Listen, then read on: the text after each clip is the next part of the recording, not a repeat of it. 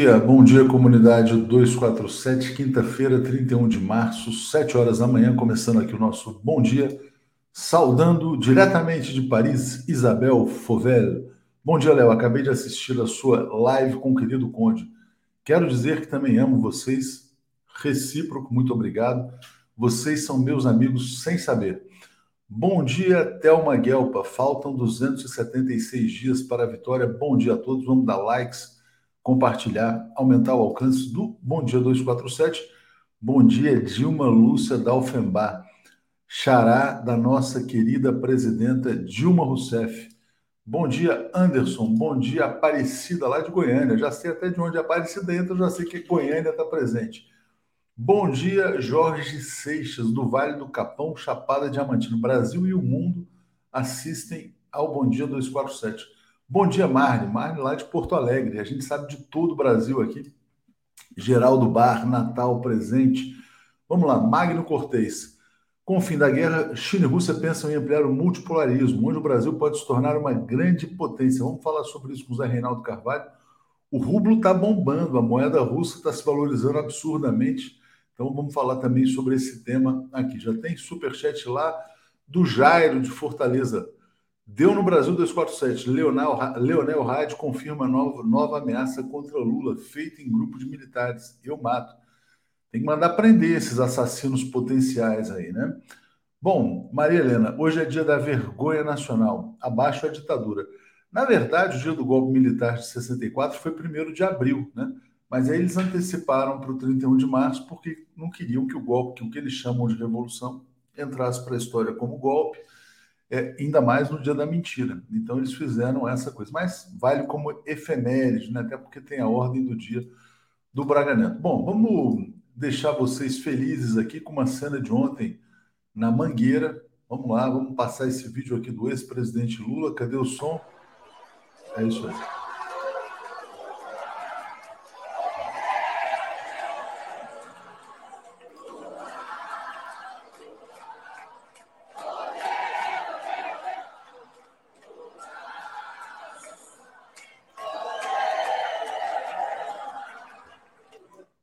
Muito bem, viva a Mangueira, né?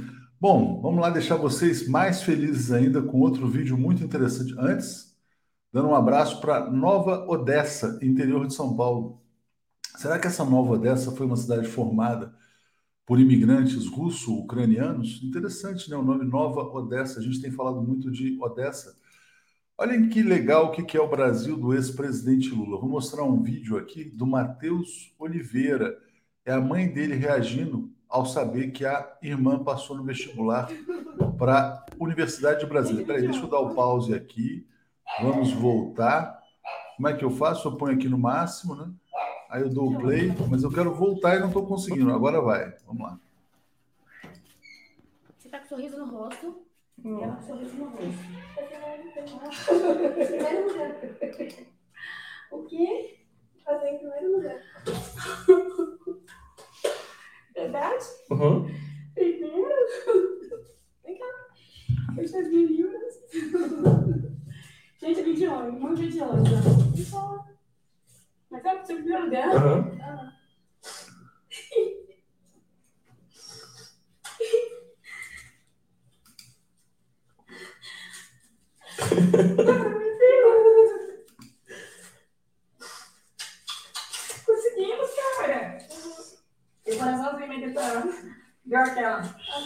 Ou não deu?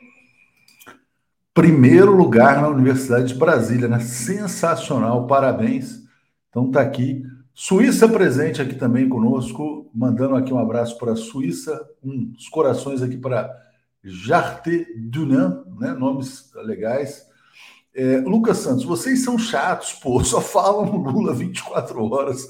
Parece que não existe mais notícia. Cara, a gente fala de tanta notícia, acho que você está meio desatualizado em relação à programação da TV 247. É que o Lula é candidato a presidente, ele tem 45% dos votos. Então ele tem que ser mencionado também. Mas se você acha que a gente é chato, você pode ir para outros canais, não precisa ficar aqui também. Aqui não é uma ditadura, né? não é um monopólio. Bom, vamos então trazer aqui. Ontem, Gal Costa se encontrou com o ex-presidente Lula. Olha que foto legal aqui. Gal e Lula, né? E ela fala: momento de puro amor, né? Lembrando aquela canção Joia do Caetano Veloso. E ontem também na Mangueira, mais um artista brasileiro, grande artista brasileiro, Chico Buarque de Holanda, levantou a toalha do Lula. Então tá aqui, ó, Chico e Lula. Vamos, como é que eu abro essa foto aqui? Tá aqui para quem quiser ver, Chico Buarque e ex-presidente Lula. Então é isso. Parabéns ao ex-presidente Lula, que teve essa apoteose ontem na Mangueira. Parabéns ao Chico, parabéns a, a Gal Costa. E é isso, vamos em frente, vamos seguir aqui trazendo o nosso querido José Reinaldo Carvalho. Bom dia, Zé Reinaldo, tudo bem com você? Bom dia, Léo, tudo bem? Bom dia, comunidade. Já saudando aqui a população de Nova Odessa, que foi formada na sua origem por judeus ucranianos.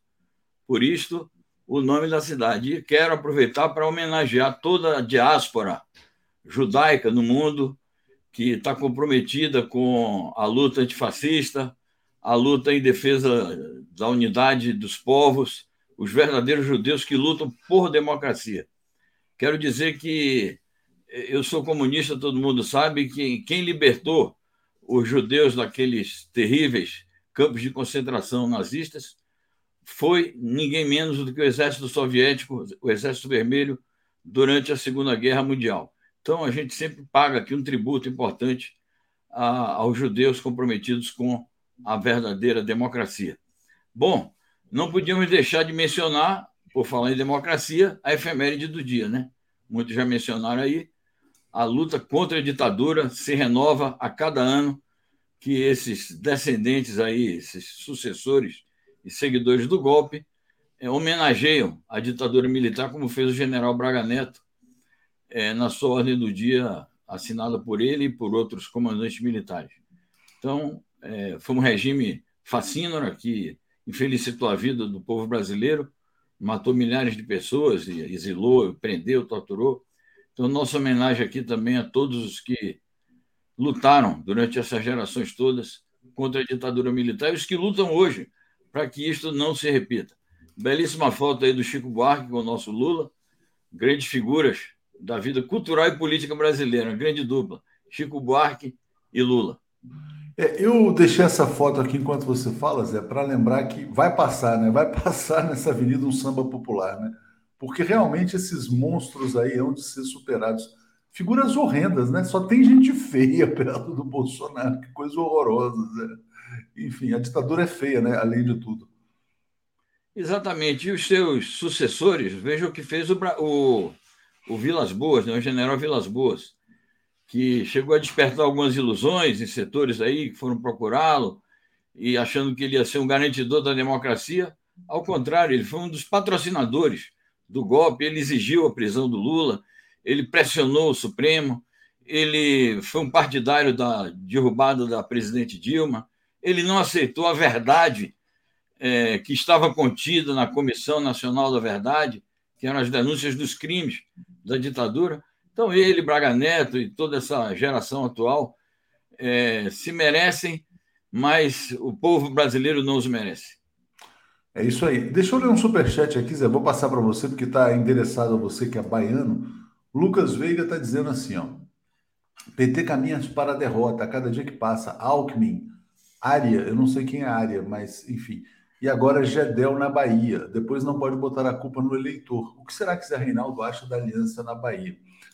É, eu li essas notícias, tem que tomar cuidado, né?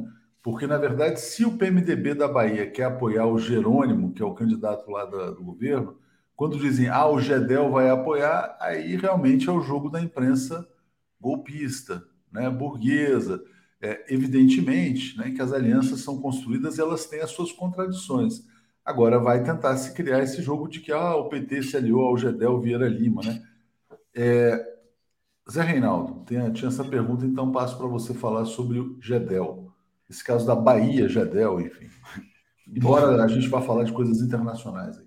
Bom, o fato de eu ser baiano não significa que eu seja especialista na, na política baiana, né? Eu estou fora da Bahia há mais de 40 anos. Vou lá anualmente visitar minha família, tenho meus irmãos lá e muitos amigos, mas eu de fato não acompanho a política baiana. Agora, quanto ao apoio anunciado ontem, é, que ainda não está oficializado, mas foi anunciado que o PMDB vai apoiar o candidato Jerônimo, do Partido dos Trabalhadores, é, eu também acho, como você acabou de dizer, que não tem exatamente nada a ver, ou não tem propriamente algo a ver com o GEDEL. Né? É o, o PMDB da Bahia procurando um caminho lá para se afastar do, do carlismo e se afastar da, da candidatura que vai apoiar o Bolsonaro, que é um ministro dele. Mas eu, de fato, não tenho condições de opinar sobre as, as políticas específicas da Bahia, por não ser militante lá. Já fui há muito tempo, mas não conheço realmente os meandros da política baiana na atualidade. É isso aí. Mas, o, de qualquer maneira, essas uh, alianças sempre têm as suas contradições, né? Eu acho que isso é importante lembrar. Zé Reinaldo, vamos passar então para as notícias internacionais. Vou começar por uma notícia peruana. Antes, vou ler o comentário do Paulo César. Golpistas de 64 comemoram em 31 de março, de março o golpe do Dia da Mentira. Resumo do que foi o governo do milicos, dos milicos, ou seja, mortes, corrupção e muita mentira. Assim como é o governo do Bolsonaro, né? só mentira. Aliás, eleito a partir da mentira e que governa uh, usando a mentira como seu principal recurso. Vamos lá. Keiko Fujimori acusa a Corte Interamericana de Direitos Humanos de ter viés ideológico. Diga lá, Zé Reinaldo. É isso, estamos diante de um imbróglio político e jurídico no Peru. É, o Tribunal Constitucional do Peru, que seria o Supremo de lá, indultou o ex-presidente, ex-ditador Alberto Fujimori, que está preso, condenado a 25 anos por crimes de corrupção e de lesa humanidade. Ele cometeu crimes contra a humanidade, é, torturas, assassinatos, massacres de populações e por isso está preso. É, mas ele recebeu um indulto da Corte Constitucional do Peru estava para ser solto, havia já uma autorização para ele ser solto.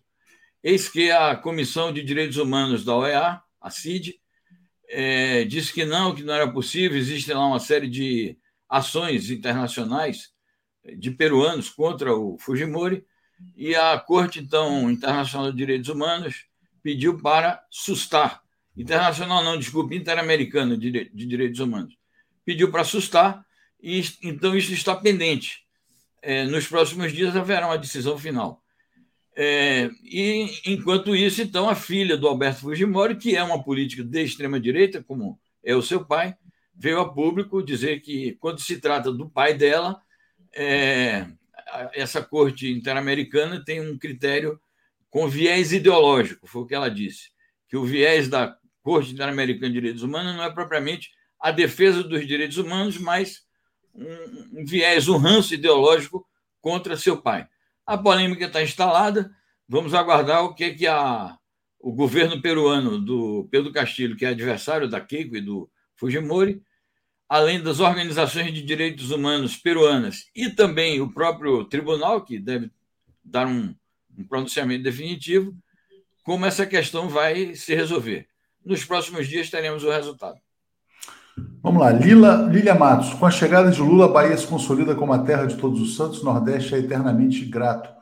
Sérgio Fantini, após TV 247, poderia promover uma grande manifestação da mídia independente contra a censura, domingo na Paulista, por exemplo, fica a dica. Acaba de chegar uma notícia bombástica, Zé Reinaldo. É, mesmo que não tenha grande impacto eleitoral aparente, ela muda o jogo. João Dória está comunicando que vai desistir da presidência da República, permanecer no Palácio dos Bandeirantes como governador de São Paulo. Então, trai o acordo que ele tinha feito com Rodrigo Garcia. O Rodrigo Garcia deixa de ser o candidato, possivelmente, ao governo paulista.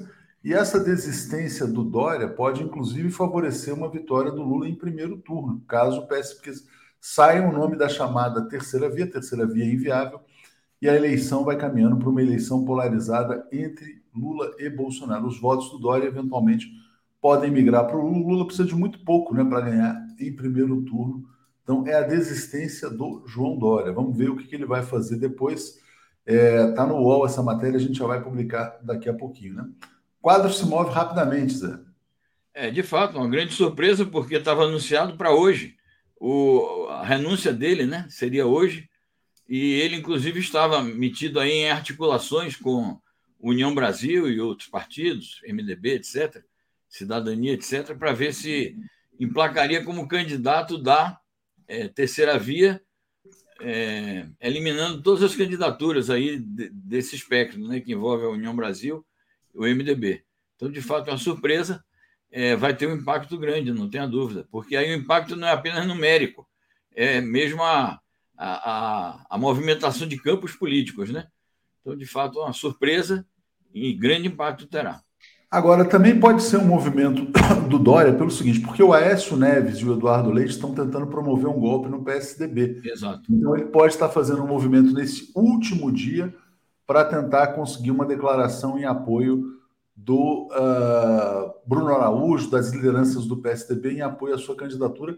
E talvez, né, quem sabe, até conseguir expulsar o Aécio Neves do PSDB. Pode ser um movimento assim meio janista assim do João Dória. Mas nesse caso ele iria desistir da desistência no caso até amanhã. Seria isso? É, ele teria que desistir da desistência até amanhã. Né? Até né? amanhã. Bom, é, mas enfim, a gente já vai a gente já vai seguir nesse tema aqui. Zé, vamos passar sobre para a questão da Rússia, da guerra. Tem duas notícias muito importantes aqui. Uma, essa aqui, olha só. Cotação do rublo volta ao nível anterior à guerra, o que comprova a ineficácia das sanções. Passo para você comentar. É isso. É, e, e, contrariamente ou inversamente ao que está acontecendo com o rublo, que de fato atesta a ineficácia das sanções, o que levou um senador republicano a fazer declarações duras de que é preciso mais e mais sanções, é preciso cortar totalmente as fontes de receita da, da Rússia, ou seja, o homem está pregando um estrangulamento total é, do país e parece que ele quer matar a população russa. É, mas, inversamente esse movimento, a gente tem observado também é, os problemas relativos ao dólar, né? o dólar sofrendo cada vez mais, é, no que vai apontando para uma é, gradual é, tentativa de promover uma nova arquitetura financeira internacional, o fortalecimento aí do, da moeda chinesa, então é isso. É, do ponto de vista imediato, mostra isso. As sanções foram ineficazes. É, certamente que as potências ocidentais vão ter que rever as suas posições, é, porque essa, essa questão de agravar ainda mais as sanções, para onde é que eles vão fazer esse agravamento? Né? Então vamos aguardar como será. De qualquer forma, é, uma, é um atestado da, de como essas sanções são contraproducentes, o que a gente vinha dizendo aqui diariamente e outras forças políticas internacionais vêm dizendo.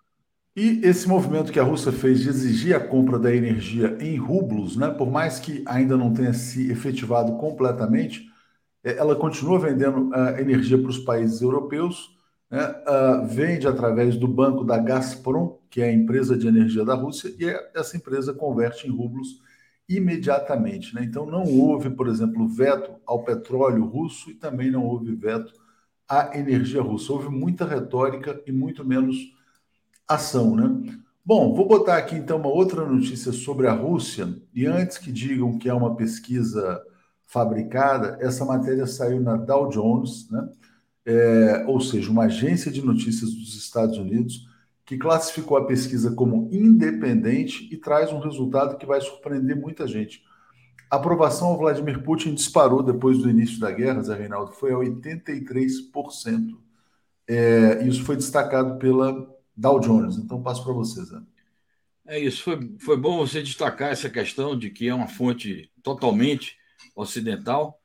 É, é uma tendência, Léo, que a gente já vem observando desde o acontecimento que está registrado aí na foto, que foi esse grande comício no, no estádio de Moscou, em que o, o Vladimir Putin fez uma grande mobilização nacional, reuniu um grande público, e ali naquela ocasião já havia sido detectada essa tendência de um fortalecimento da liderança do Putin. A imprensa ocidental caiu em cima, disse que era uma manifestação artificial, que as pessoas que estavam lá foram para lá obrigadas, eram funcionários públicos ou de estatais que estavam sendo tangidos, feito gados, senão seriam demitidos ou sofreriam outros tipos de retaliação, mas já naquele momento havia indicações é, sobre o crescimento da popularidade do Vladimir Putin. O surpreendente aí no caso é o, é o, índice. Eu não esperava. Ali naquela altura se falava em 70, 70 e poucos por cento. E esse índice de 83 é quase uma unanimidade nacional, né? mostra o fracasso dos Navalny e companhia. Navalny me refiro àquele suposto líder oposicionista, que estaria organizando grandes manifestações em São Petersburgo, e a gente viu é, que essas manifestações não tinham, de fato, nenhum respaldo maior na população.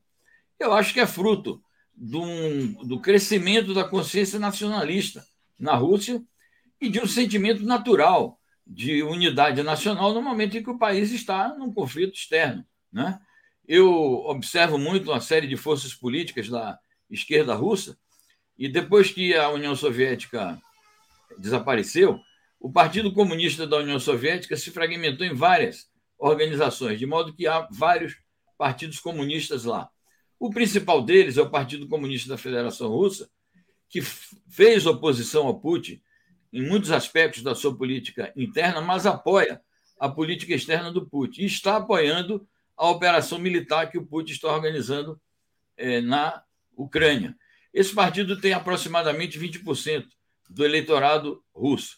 Outro partido, é isso que eu quero ilustrar, né? outro partido comunista de oposição, oposição até radical, se pronunciou contra a, a operação militar, mas se recusa a assinar manifestos organizados por entidades internacionais contra a guerra da Rússia na Ucrânia, exatamente por conta desse sentimento. Ele é contra, mas ele diz: nós não vamos assinar documentos patrocinados por qualquer entidade internacional contra o nosso país. Ou seja, eles têm consciência de que estariam completamente isolados se participassem de alguma campanha contra o próprio governo no momento de um conflito é, externo contra, um, enfim, contra a Ucrânia e toda essa potência aí da OTAN, Estados Unidos, etc.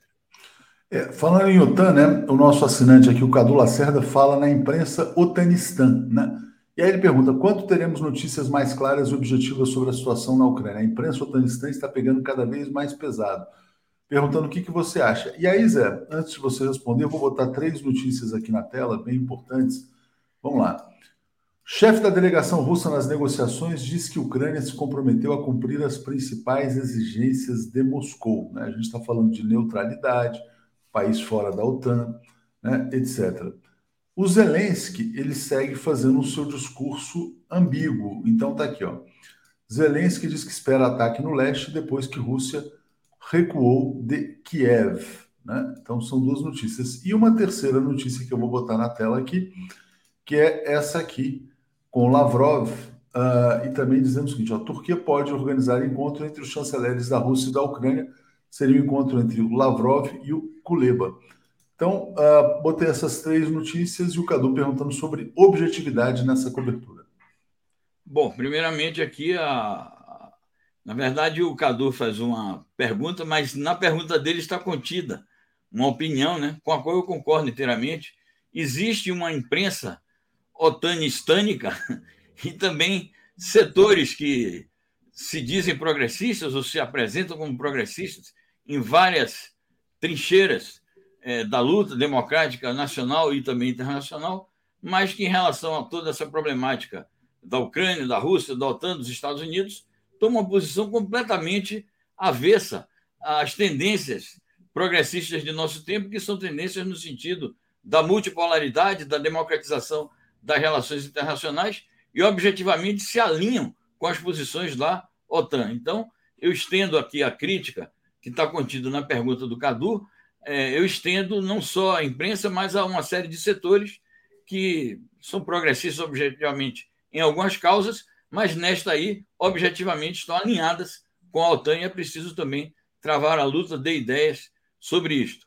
Sobre o, o anúncio que fez o, o Ministério Russo, né? O Ministério Russo está destacando que a Ucrânia se comprometeu nas negociações de anteontem com as demandas é, da Rússia. E vale dizer, são demandas não feitas agora, são demandas que vêm sendo feitas há oito anos. E se a gente for recuar no tempo, até mais. Haja visto aquele discurso famoso do Vladimir Putin em 2007, na Conferência de Segurança de Munique. Então, são é, exigências originais é, da Rússia neste conflito, que já dura muito tempo, porque não começou apenas agora. E precisou, então, criar-se todo o impasse, precisou se levar a situação a esse extremo de a Rússia cometer uma, uma ação mais ofensiva. Agora, depois de tanto sofrimento, a Ucrânia diga: bom, tá bem, nós vamos atender. Muito embora, e aí eu entro na segunda parte da sua pergunta, a outra notícia, muito embora o Zelensky, sob pressão das potências ocidentais, ele oscila entre atender a essas demandas e ser fiel ao compromisso que os seus negociadores assumiram em Istambul e as pressões que vem sofrendo. Então, depois de Istambul, decorreram dois dias e ele fica mudando de opinião, embora eu acho que ele está tentando ganhar tempo para uma situação que é, na minha opinião, irreversível. Em relação a essa notícia especificamente, é, é um discurso também é, preparado e, e uníssono na imprensa otanizada, como diz o nosso querido Cadu Lacerda. O discurso é o seguinte: a Rússia está perdendo a guerra, os seus militares são incompetentes, o ministro da, da Defesa da Rússia cometeu, é, mentiu para o Putin, ele prometeu uma coisa, está entregando outra, é, a, a Rússia está sendo derrotada em toda a linha e por isso agora está sendo obrigada a recuar de Kiev, porque está sendo as suas tropas, os seus tanques estão sendo rechaçados pelas heróicas forças da defesa ucraniana. Então, o que o Zelensky diz nesse texto aí é isto, repetindo um discurso que é uníssono em toda a mídia ocidental e otanizada. Bom, e sobre a última notícia que você colocou aí, eu acho que a Rússia continua apostando, agora que ela criou uma situação militar mais favorável e tem condições de se concentrar na, na eliminação do que eles dizem, dos últimos focos de militarismo e nazismo dos batalhões Azov ali na região leste eh, da Ucrânia e proceder à, à libertação completa das províncias do Donbass. Agora que a Rússia, então, criou essas condições no terreno, ela pode se concentrar mais na busca das saídas diplomáticas e tem acolhido de maneira bastante positiva os acenos que têm sido feitos por várias forças internacionais, e nesse caso, designadamente a Turquia, que patrocinou a reunião de anteontem e agora está oferecendo de novo o país para sediar um encontro entre o Lavrov e o. Como se chama ele? Kuleba. Kuleba. Kuleba. Dmitry Kuleba, desculpa.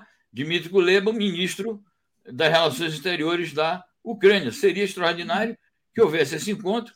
A, a Ucrânia vive dizendo, e acho que é bom que diga, que quer se encontrar, o Zelensky quer se encontrar com o, Vladimir Putin, ótimo. O Vladimir Putin fez aceno já, mas, obviamente, o encontro desse tipo tem que ser a culminância de um processo de negociação e não o começo. Então, talvez o encontro dos chanceleres ajudasse a preparar esse eventual encontro entre o Putin e o Zelensky, que selaria um acordo de paz nas condições que a Rússia está oferecendo. Bom, deixa eu trazer aqui uh, comentários agradecendo a Fátima Oliver. O Jorge Paulo faz uma crítica aqui, Zé Reinaldo. Ele fala: Putin é um direitista sanguinário salafrário, tão nocivo quanto as velhas águias criminosas da OTAN. Está dizendo, chamar uma guerra de operação militar é ridículo. Vou passar para você comentar esse comentário aqui do Jorge Paulo, mas antes eu quero botar aqui uma matéria do Jerusalém Post muito interessante. O editor, porque o Jerusalém Post, que é um jornal em Israel, ele tem um editor árabe, né? E ele fala o seguinte: a América, né, os Estados Unidos estão destruindo os pilares do seu próprio império. Então, quando a gente vê o que está acontecendo, né, as sanções fracassando, tudo que está avançando no mundo, há uma percepção que vai se generalizando né, dessa questão do colapso imperial. Mas passo para você falar sobre o comentário do Jorge Paulo. Bom, o comentário do Jorge Paulo, a gente respeita a opinião dele, ressalvados aí os, os adjetivos que ele usa, mas por conta também é, de sua própria responsabilidade. É, esse comentário é um comentário corrente e as opiniões díspares que há sobre este assunto fazem parte de uma luta de opiniões, de uma luta de ideias que se trava internacionalmente hoje em todos os meios, nos meios de comunicação, nos meios acadêmicos, nos meios políticos, entre os partidos, os movimentos sociais. É um fenômeno mundial. É, eu recebo muitas notícias também da Europa. É um ambiente sufocante, o ambiente que está na Europa.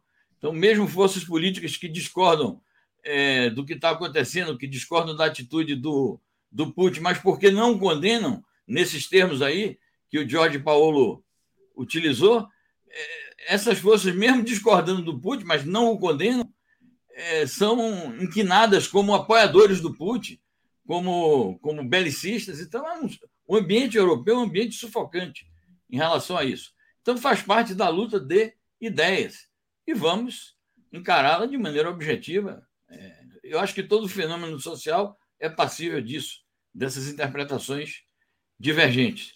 Você associou uma outra pergunta aí que eu acabei não. Ah, sim, sobre os Estados Unidos. É isso. As tendências principais do nosso tempo são no sentido da democratização das relações internacionais, que não podem conviver com pactos militares agressivos, como é a OTAN, comandada pelos Estados Unidos, e também essas tendências não são compatíveis com o domínio unipolar do mundo. A tendência à, uni, à multipolaridade é uma tendência irreversível, mas dia menos dia nós teremos é, um novo sistema internacional com novas instituições, inclusive. O próprio acordo de paz que sobrevier deste conflito vai apontar isso, porque quando a gente observar quem serão os países garantidores, a Ucrânia reivindica países garantidores para a sua soberania, a sua segurança. Vamos aguardar quem serão os países garantidores. Certamente não serão apenas os quatro que a Ucrânia está exigindo: Israel, Canadá, Polônia e, e Turquia. É improvável que a Rússia aceite essa escalação assim. A própria Rússia vai se colocar como um dos países desse Dessa nova paz, né? Na verdade. Exatamente. exatamente. Então, eu acho que o pós-guerra na Ucrânia vai apontar, vai ser um dos indicadores dessa nova ordem. Exatamente. Muito obrigado, Zé Reinaldo Carvalho. Vamos em frente. Valeu. Abraço. Obrigado, eu. Bom dia, bom programa. Até mais. Tchau, tchau. Alex Sonic e Paulo Moreira Leite. Bom dia, Paulo Moreira Leite. Bom dia, Alex Sonic. Tudo bem? Tudo bem. Bom dia. Bom dia, Alex. Bom dia a todos e todas. Bom dia, Alex. Bom dia, bom dia, Léo. Bom dia, Paulo. Bom dia. Bom dia a todo mundo. Hoje temos convidado extra que pediu para invadir a live. Aqui. Vamos lá. O comentário de Marcelo Auler. Ah, olha aí. Bom dia. Pô, Marcelo, assim não dá, né, Marcelo? Assim não dá. Bom dia, Léo. Bom dia, Alex. Bom dia, Paulo. Vocês sabem que eu não posso passar muito tempo sem ver você, né? É, morre de saudades. Mas, mas, o motivo é justo, o motivo é justo. É Não, a, o... visita, a visita do Lula ao ERJ ontem. Então, o, o, o, Marcelo vai falar sobre isso, vou passar até para ele aqui no começo, Paulo e Alex, pelo seguinte, porque foi uma apoteose na UERJ, foi realmente uma coisa impressionante. E depois na Mangueira também, eu falei rapidamente sobre a Mangueira, teve o Chico Buarque levantando a bandeira do Lula, teve a Gal Costa. Isso eu não vi. Isso eu não Isso é, de, é, porque também você dorme cedo, né? Você não vê as notícias da madrugada. Você né, chegar lá, né? Tava, né? Eu tava ali do lado, cara. Você sabe que é tudo em volta, né? É assim, o ERG, Maracanã, minha casa. Então, São Marcelo, quatro então, quarteirões.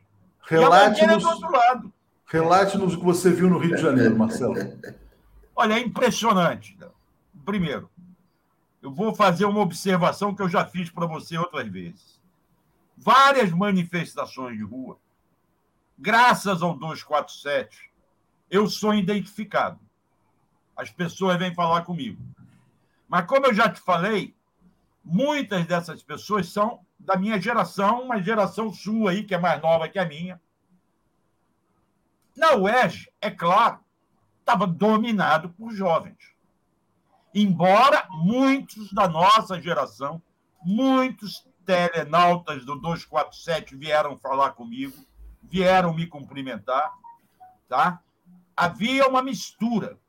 Mas os jovens que eu não assistia, não encontrava nas manifestações de rua, estavam em peso lá. E todos dizem que isso se deve ao Ricardo Lodge, o reitor da UERJ, que ontem anunciou que abriu mão de um ano e nove meses do seu mandato para agora travar essa luta a favor da educação em outro campo.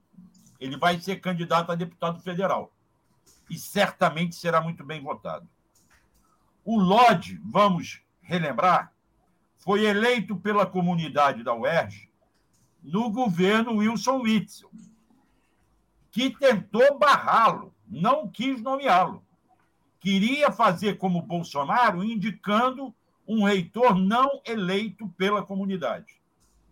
E aí o Lodge teve o apoio do André Siciliano, presidente da Assembleia Legislativa, que fez uma série de boicotes ao governo até eles, até o governador nomear o Lodge.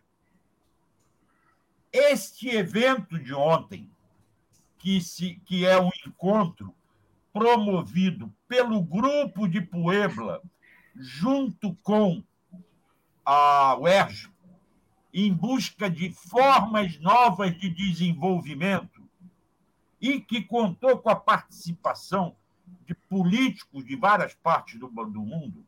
Estava lá o Zapateiro, estava lá o, o Sampre, estava lá o, o presidente do, do, Morena, que é o grupo lá da Moreno, lá do México, estava a vice-presidente da Espanha, ministra do Trabalho, vários políticos. Este encontro gerou o ódio dos bolsonaristas. Eles, por três ações, entraram com três ações na justiça para impedir o encontro. Todas foram derrubadas. Então, o Lodge vem fazendo um trabalho de briga pela autonomia universitária e sai vitorioso com isso. Logo, ele é um forte candidato a deputado federal pelo PT, deve ter o apoio da comunidade toda, e a UERJ passa a ser gerida agora pelo vice-reitor. Deixa eu pegar o nome aqui para não falar bobagem. Eu... Marcelo, mas tem que ser bem objetivo, porque tem muito assunto hoje, tem muita coisa acontecendo, Mário, tem que passar para o Paulo e para o Alex. Mário Carneiro, Mário Carneiro. Então, olha... então, eu acho que foi uma apoteose, como você falou. O Lula foi homenageado de todas as formas. Eu fiquei com pena apenas do Lula estar tá usando esse paletó, que estava um calor infernal lá. Ou atrasaram muito, era para começar às quatro, começou às cinco. Todas, é impressionante que aquelas autoridades mundiais que, quando Bolsonaro viaja, se afastam dele, vieram ao Brasil para apoiar o Lula acabaram apoiando o Lula. O Lula não pôde fazer um discurso de candidato, embora tenha feito, que ele mesmo disse: me alertaram que eu não posso falar em eleição, me alertaram que eu não posso pedir voto, me alertaram que eu não posso isso. Quase que eu vou entrar aqui de uma mordaça na, na cara, porque estão me proibindo de falar por causa da campanha, não pode fazer campanha. Mas fez um discurso apoteótico, como sempre. Ele se dá bem, ele estava em casa ali com aquele público falou do governo dele, deu várias histórias, deu vários chega para lá no Bolsonaro, nos militares, como bem o 247 mancheteou, que ele botou um chega para lá nos militares, defendeu a Petrobras como a Dilma vem defendendo, e aí combina-se mais ou menos uma linha que eles estão defendendo, que é a união, a integração dos países da América Latina, para esse novo período de desglobalização. Isso está mais ou menos explicado no artigo que eu escrevi, que saiu ontem no 247, está no meu blog também, da Dilma falando de como enfrentar essa desglobalização. Tá, Marcelo, Marcelo, eu vou ter que passar agora para outro tema, porque assim é muita coisa acontecendo no dia de hoje. Eu vou passar aqui para o Alex Sonic e vou trazer duas notícias muito importantes. A primeira, só a gente vai noticiar aqui rapidamente, caiu o presidente da Fundação Palmares, né? O Sérgio Camargo, cuja gestão foi marcada por declarações absurdas e racistas, né? Então parece que o Bolsonaro está querendo se livrar dos problemas na candidatura dele. E Alex, você que me alertou aqui sobre essa notícia mais bombástica ainda, o Dória avisando aos seus aliados que vai desistir de concorrer à presidência porque não tem apoio interno no PSDB o Aécio Neves armou o golpe, ele já tinha, ele tentou conseguir uma declaração do Bruno Araújo, não conseguiu. Então, ah, tem aí uma situação, o PSDB pode ficar sem candidatura ou eventualmente lançar o leite. O Leite ontem fez uma declaração tão absurda, perguntava, ah, por que você quer ser presidente? Ah, eu já fui prefeito, governador. E aí o Fernando Horta disse, ele acha que é álbum de figurinha, né? Então ele colou a figurinha do prefeito, do governador, agora falta de presidente. Mas, Alex, fala do Dória para a gente, que eu acho que é muito importante essa notícia. Não, pois é, você vê, na, ao mesmo tempo que na, na, na, Folha de São Paulo tem um artigo do Dória se despedindo de São Paulo, não é?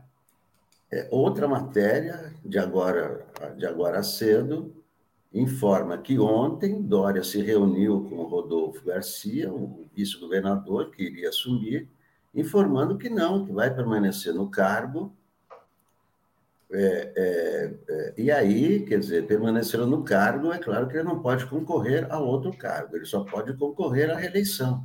Rodrigo, Alex, você falou Rodolfo, só corrigindo. Rodrigo, Rodrigo desculpe. Eu nunca sei se é Rodolfo. Exatamente, Rodrigo Garcia. Isso aí, quer dizer, isso foi ontem, no, no fim da tarde. Né? E isso está né, é, sendo interpretado de várias maneiras. Né? Uma maneira é o seguinte: entregou os pontos, né? Largou a candidatura, abrindo o caminho para Eduardo Leite. Né? É, a, outra, a outra leitura é que é um ultimátum para o PSDB, porque o prazo se esgota no dia 2. Né? Seria um ultimato. Bom, vocês me querem como presidente ou não? Quer dizer, ele quer uma resposta, e é claro que a, é, a resposta será negativa, porque ele não, não tem nenhuma pontuação. Né? Agora, ele entrando na, na disputa pela reeleição, muda também né, todo o quadro, todo o quadro eleitoral né, é, para governador. Ele está é, sem força nenhuma, mesmo para presidente, a, a pontuação dele em São Paulo era muito pequena, muito pequena. Não se sabe até que ponto, quer dizer, ele deve ter pesquisas, né? Se para governador é, é, diferente, mas é claro que isso aí vai mexer com o quadro para governador, mexe com o quadro de presidente, né? Mas o, é, o, tem essas duas opções: ou ele é, desistiu mesmo, ou ele está dando a última, né, a última prensa no PSDB. Vocês me querem, porque é, é se ele é, sai, da, sai, sai do governo, aí mais para frente é desbancado da candidatura, vai ficar sem nada. Né? Ele pode então, estar tentando um dia do fico, né? Então, é, se é para o bem geral do PSDB, a alegria geral da nação. de velho. Diga, diga uma massa cheirosa que eu fico, né? É um pouco isso. Paulo Moreira Leite, olha só, eu vou te pedir para falar sobre o Dória também, mas eu já vou botar na tela aqui a notícia do, da ordem do dia do Braga Neto, né? Exaltando o golpe, a ditadura militar, né? Vamos dizer o seguinte: dizer, então o lado do mal do Bolsonaro aí é golpe, tortura, etc. e tal. E o Chico é essa apoteose que o Marcelo Auler narrou. Mas fala do Dória e emenda com esse assunto na sequência, acho que é importante.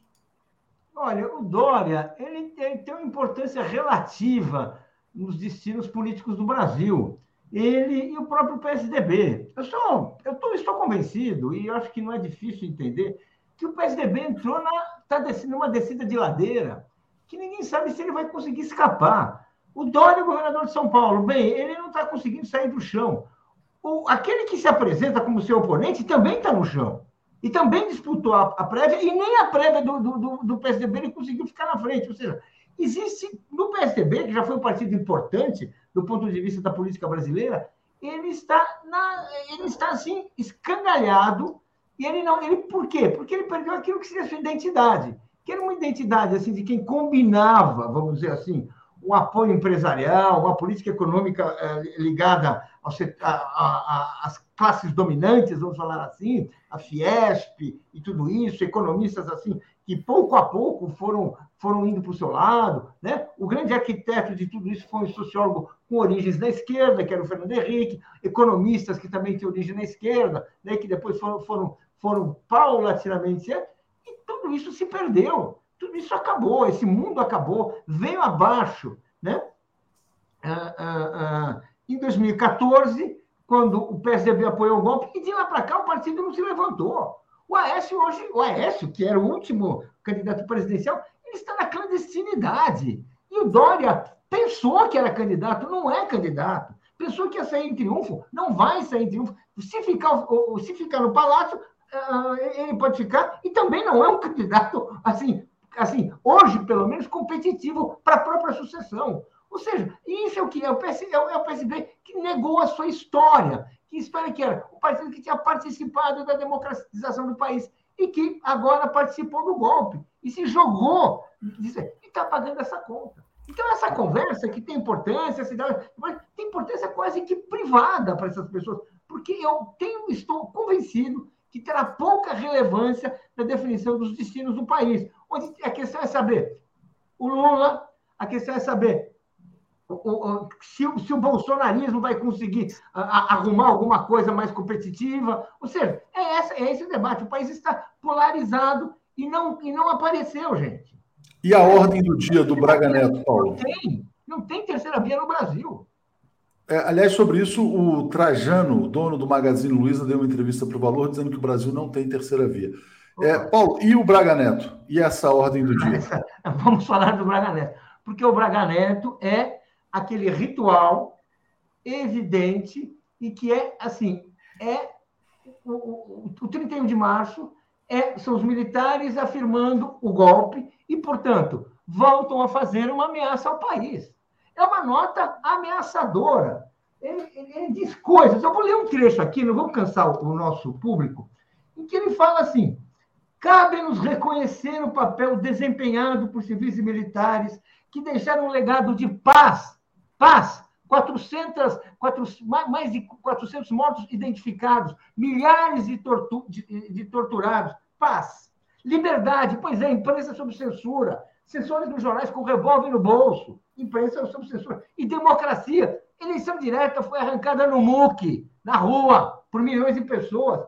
Valores inegáveis, cuja preservação demanda a todos os brasileiros, uh, uh, com estabilidade institucional e com a vontade de compromissos com a estabilidade institucional. Imagina, quem dá um golpe, quem fez atos institucionais, quem fica toda hora tentando mudar regras, e num governo que agora continua ameaçando a eleição, continua querendo jogar, questionar o voto em urna, cujo agente parlamentar Daniel Silveira está lá querendo criar uma pequena crise institucional, talvez seja solucionada, talvez não, mas vai alimentar tudo isso. Ou seja, isso é o Braga Neto, esse é o papel. Nenhum compromisso com a democracia vem desse lado.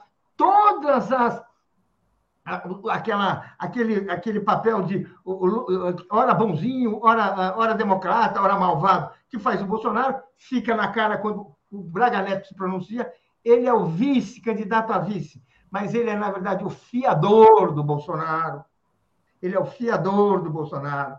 E por isso ele está lá, e por isso ele fala, e isso, por isso ele assina a ordem do dia 31 de março. Porque na cabeça deles, nós ainda estamos no país do golpe. É, só uma, antes de passar para o Marcelo aqui, parece que de fato vai renunciar, renunciar à candidatura presidencial João Dória. Acaba de chegar aqui no meu WhatsApp um aviso de pauta do governo de São Paulo, que é o seguinte: tem toda a pinta de que ele não é mais candidato a presidente, né? Ao contrário do previsto anteriormente, o governador de São Paulo, João Dória, não irá mais até o edifício monumento do novo Museu do Ipiranga, ao Parque da Cidadania em Heliópolis e a B3 Apenas a agenda da B3 está mantida antes às 16 horas, quando ele fará é, um, um pronunciamento que poderá ser acompanhado presencialmente pela imprensa. A gente vai assistir publicamente hoje às 16 horas a uma espécie de funeral do PSDB, né? É isso que está acontecendo. Então, acho que é importante porque claramente o Dória não vai ser candidato, vai ficar no cargo até o final, não vai ter, tem chances muito pequenas, né, para o governo de São Paulo. E o Haddad, assim, quer dizer, ele estava muito atrás dos demais candidatos também. Marcelo, depois a gente fala um pouco mais do Dória, mas vou passar para você falar do Braga Neto e do Alexandre Silveira, que pois é, cara, é... o plenário da Câmara em bunker. Então, eu queria, você misturou queria... Alexandre de Moraes com Daniel Silveira. É, Alexandre, é. Alexandre Moraes e Daniel Silveira. Eu falei Daniel de Moraes, o que, eu falei? É. Alexandre, Alexandre Silveira. Silveira. Ah. Alexandre Silveira e Daniel de Moraes, pô, tudo bem. Eu queria Alexandre... pegar na, na rabeira da, da, da conversa do Paulo e mostrar o seguinte. E aí pega o Dória também. Isso tudo é fruto do bolsonarismo sendo extinto, não extinto que não vai extinguir, mas desmilinguindo. Porque o Dória foi, foi eleito, não, não esqueçamos, com o apoio do Bolsonaro. Aqui ficou famoso, como é que era? Bolsodória, Bolsodória. Esse, esse Daniel Silveira foi eleito pelo bolsonarismo. E ele é valentão da boca para fora até determinada hora. Ontem à noite ele afinou. Foi só mexer no bolso dele. Ele achou que ia criar uma crise do legislativo com o judiciário. O Alexandre de Moraes é, foi muito mais esperto. Mandou bloquear, aplicou-lhe uma multa por desrespeito à decisão judicial e mandou bloquear o, o dinheiro dele. Imediatamente ele afinou. Cadê o Valentão? Cadê o Valentão? Que, que por causa de salário já foi lá e disse assim: bota a tornozeleira. E esse cara será caçado, porque vai ter um julgamento dia 20 de abril. Isso tudo e a apoteótica recepção do Lula no Rio, e me parece que hoje ele está indo para Salvador e para Bahia, vai se repetir lá. Isto tudo mostra o bolsonarismo desmilinguindo, e aí se justifica o Braga Neto jogando para o seu público interno.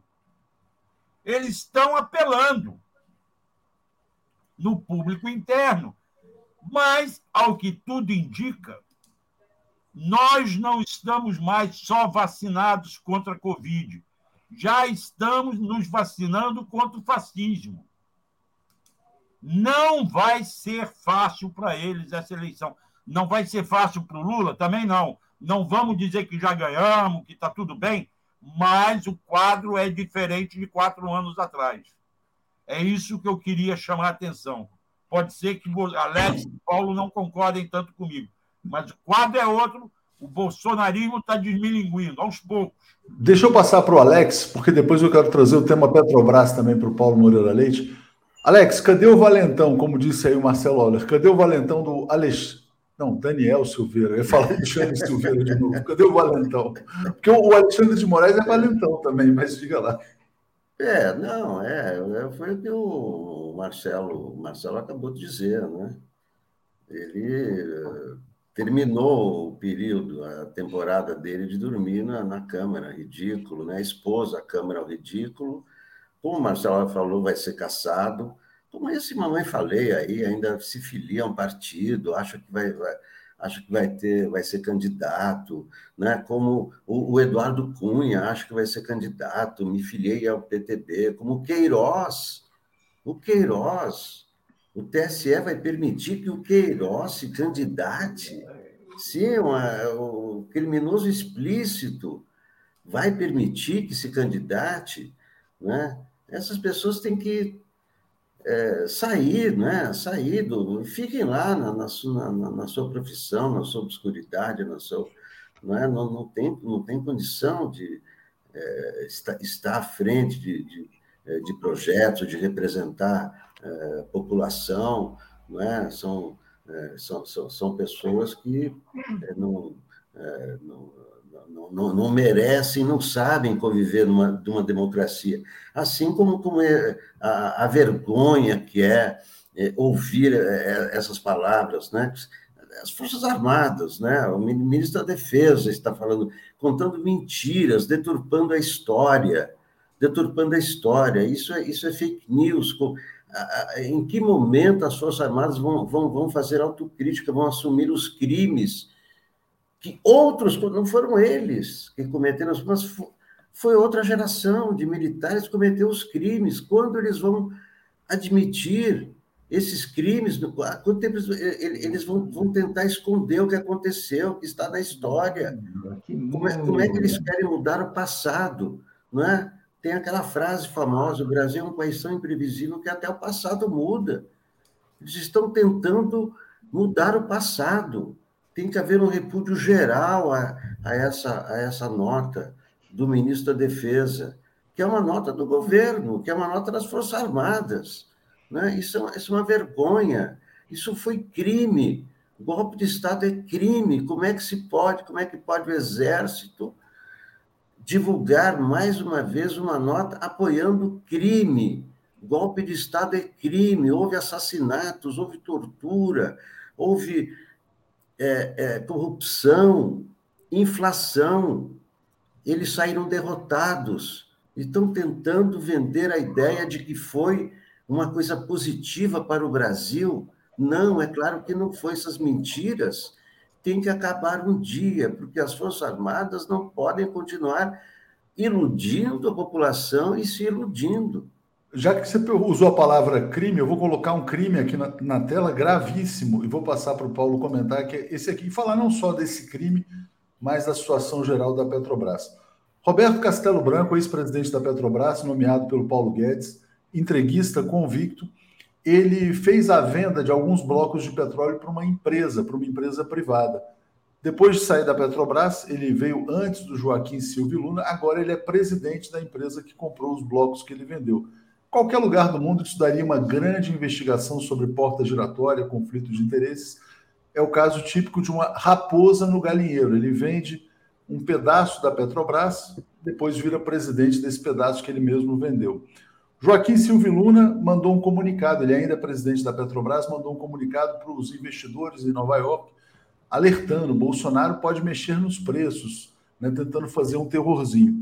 E depois do Bolsonaro vem outra raposa, depois do Lula e Silva vem outra raposa no galinheiro, que é o Adriano Pires, maior inimigo que a Petrobras já teve em sua história. O segundo maior, o primeiro é o Roberto Campos. Paulo, sucessão de crimes de raposas aí na, na, Petrobras, na Petrobras. Passo para você falar sobre esse assunto. Olha, uh, a gente está assistindo a, a, assim, a, entrando nos bastidores do que foi a Petrobras no governo Bolsonaro. Está na cara, está na cara que o Castelo Branco, que foi uh, uh, afastado da presidência da empresa quando os seus vencimentos uh, uh, produzidos pela, pela política de preços, de alinhamento de preços uh, do, do, petróleo ao mercado internacional, ele, ele passou a ser um, um, novo milionário. E ele passou a, a, a ser assim, a, a ser assim assediado por, por, por multinacionais e certamente também assediou, também favoreceu. E é isso que se pode ver é isso que se isso que explica né, esses ganhos fabulosos que ele está, ele está oferindo aqui no, no setor privado. E na, na, na, nos seus antigos clientes, nos seus antigos, aspas, parceiros da Petrobras. Silvio Luna, que, está, que, que já recebeu o bilhete azul, está indo pelo mesmo caminho. E com um caso, com uma que tem que ter um, ter um lado ali que assim é, é, é, é curioso, porque uh, o, o Silvio Luna fez tudo que o Bolsonaro pediu, exatamente o que o Bolsonaro mandou, e agora ele está sendo, ele está sendo uh, uh, colocado para fora, está sendo transformado naquele em, em, mais um bode expiatório dessa situação terrível que o, que o, o, o, o país está enfrentando, que, os, que o preço da gasolina submete os brasileiros e submete sem necessidade, porque nós estávamos a caminho da autossuficiência do petróleo. Nós estávamos a caminho de uma política econômica, uma política de preços com referência ao mercado interno, e que, portanto, não teria nada disso que nós estamos vivendo hoje. Mas não, Bolsonaro e seus amigos eh, criaram uma política para favorecer o, o, o, o imperialismo, favorecer as grandes empresas. E, nesse sentido, favorecer a elite da Petrobras, os seus eh, executivos. Bem, agora tudo está vindo para o chão. Agora, o, o, o Silvio Lula aqui eh, disse amém o tempo inteiro, está decepcionado, está tá fazendo até eh, um jeito de triste, como se ele tivesse sido enganado. Não, a vida é assim, a vida é assim. Chega uma hora que essa política ela é tão impopular, ela é tão perigosa que é preciso um bode expiatório. E o bode expiatório se chama Silvio Luna. E recrutaram agora um lobista do setor privado que vai tentar fazer alguma coisa até a eleição. Ele vem para defender os mesmos interesses. Só que os mesmos interesses precisam que o Bolsonaro continue na presidência. E é por isso que ele está lá. E é por isso que, que, que se imagina, inclusive, que ele possa fazer algumas mudanças para garantir uns votinhos. Assim como várias, vários, em vários outros campos, o Bolsonaro está fazendo uma maquiagem para tentar conseguir uns votos, porque está difícil, dada esta realidade que a, a, a, política, as eleições estão desenhando, falta tempo, não vamos cantar vitória, falta tempo, que estão desenhando em torno da, dos, dos comícios do Lula. Realmente é uma realidade assim, é uma avalanche popular contra esse governo de desmandos impopular. Vamos ver o que vem por aí. Mas a, eh, eh, a gente não pode. O, bolsonarismo não está morto. Não está morto. O Adriano Pires é prova que eles querem fazer alguma. tomar iniciativas. Essas eu... maquiagens que eles estão fazendo, eles querem tomar iniciativa. O colapso do Dória é prova do seguinte: não há alternativa hoje conservadora para o imperialismo que não seja Bolsonaro. Esse é o problema. E olha quantas vezes o Dória bolsinha para arrumar apoio. Quantas vezes ele saiu por aí e não aconteceu nada? Por quê? Porque o Bolsonaro, na direita, no imperialismo, ele é o nome de confiança. Paulo, deixa eu ler comentários aqui. A Bárbara Arena dizendo que alegria ouvir que a ordem multipolar é irreversível. Júnior Lage. É, tem dedo de Aécio nesse negócio, quer dizer, é, onde tem dedo de Aécio, as coisas apodrecem. Rosane Alverga, lembrem-se dos likes, bom dia para todos, e mandem pix também, pix, arroba brasil247.com.br. Tá isso, os milicos usam a nova língua, né? É, Mark NT, por que os patifes escolhem São Paulo? Está falando do Eduardo Cunha e da Conja, que talvez seja candidata também. Uh, Mark, Alex é outra geração, mas são filhos e sobrinhos daqueles da ditadura. Cadu Lacerda, estou cansado de ver notícias de mocinhos versus bandidos. Não há honestidade. Isso se espalha da cobertura da guerra às defesas das barbaridades neoliberais e ataques ao PT. É... Tem uma pergunta sobre o memorando de Budapeste, agora não vai dar tempo, peço desculpas aqui ao Frederico. Paulo Rickley, nos interiores do Brasil, o bolsonarismo continua forte, o agro não para. E Clóvis dizendo: meu apoio às palavras do Alex sobre os crimes da ditadura de 64. Quando, quando o brasileiro entenderá isso? Eu já estou com o André e a Daphne aqui. Eu vou fazer uma pergunta bem rápida para vocês, não dá muito tempo, Marcelo. Para onde vocês acham que vão os votos do Dória? Isso vai ajudar o Lula ou o Bolsonaro? Esses 2%? Ou vão para uma terceira via que vão tentar inventar? Auler, depois Solnick, depois Paulo. Ô, ô Léo, não são tantos. Tantos não são tantos que ele está desistindo. Eu acho que alguma coisa vai para o Bolsonaro, aqueles mais reacionários, e outra coisa vai para o Lula e para o Haddad, não tem a menor dúvida.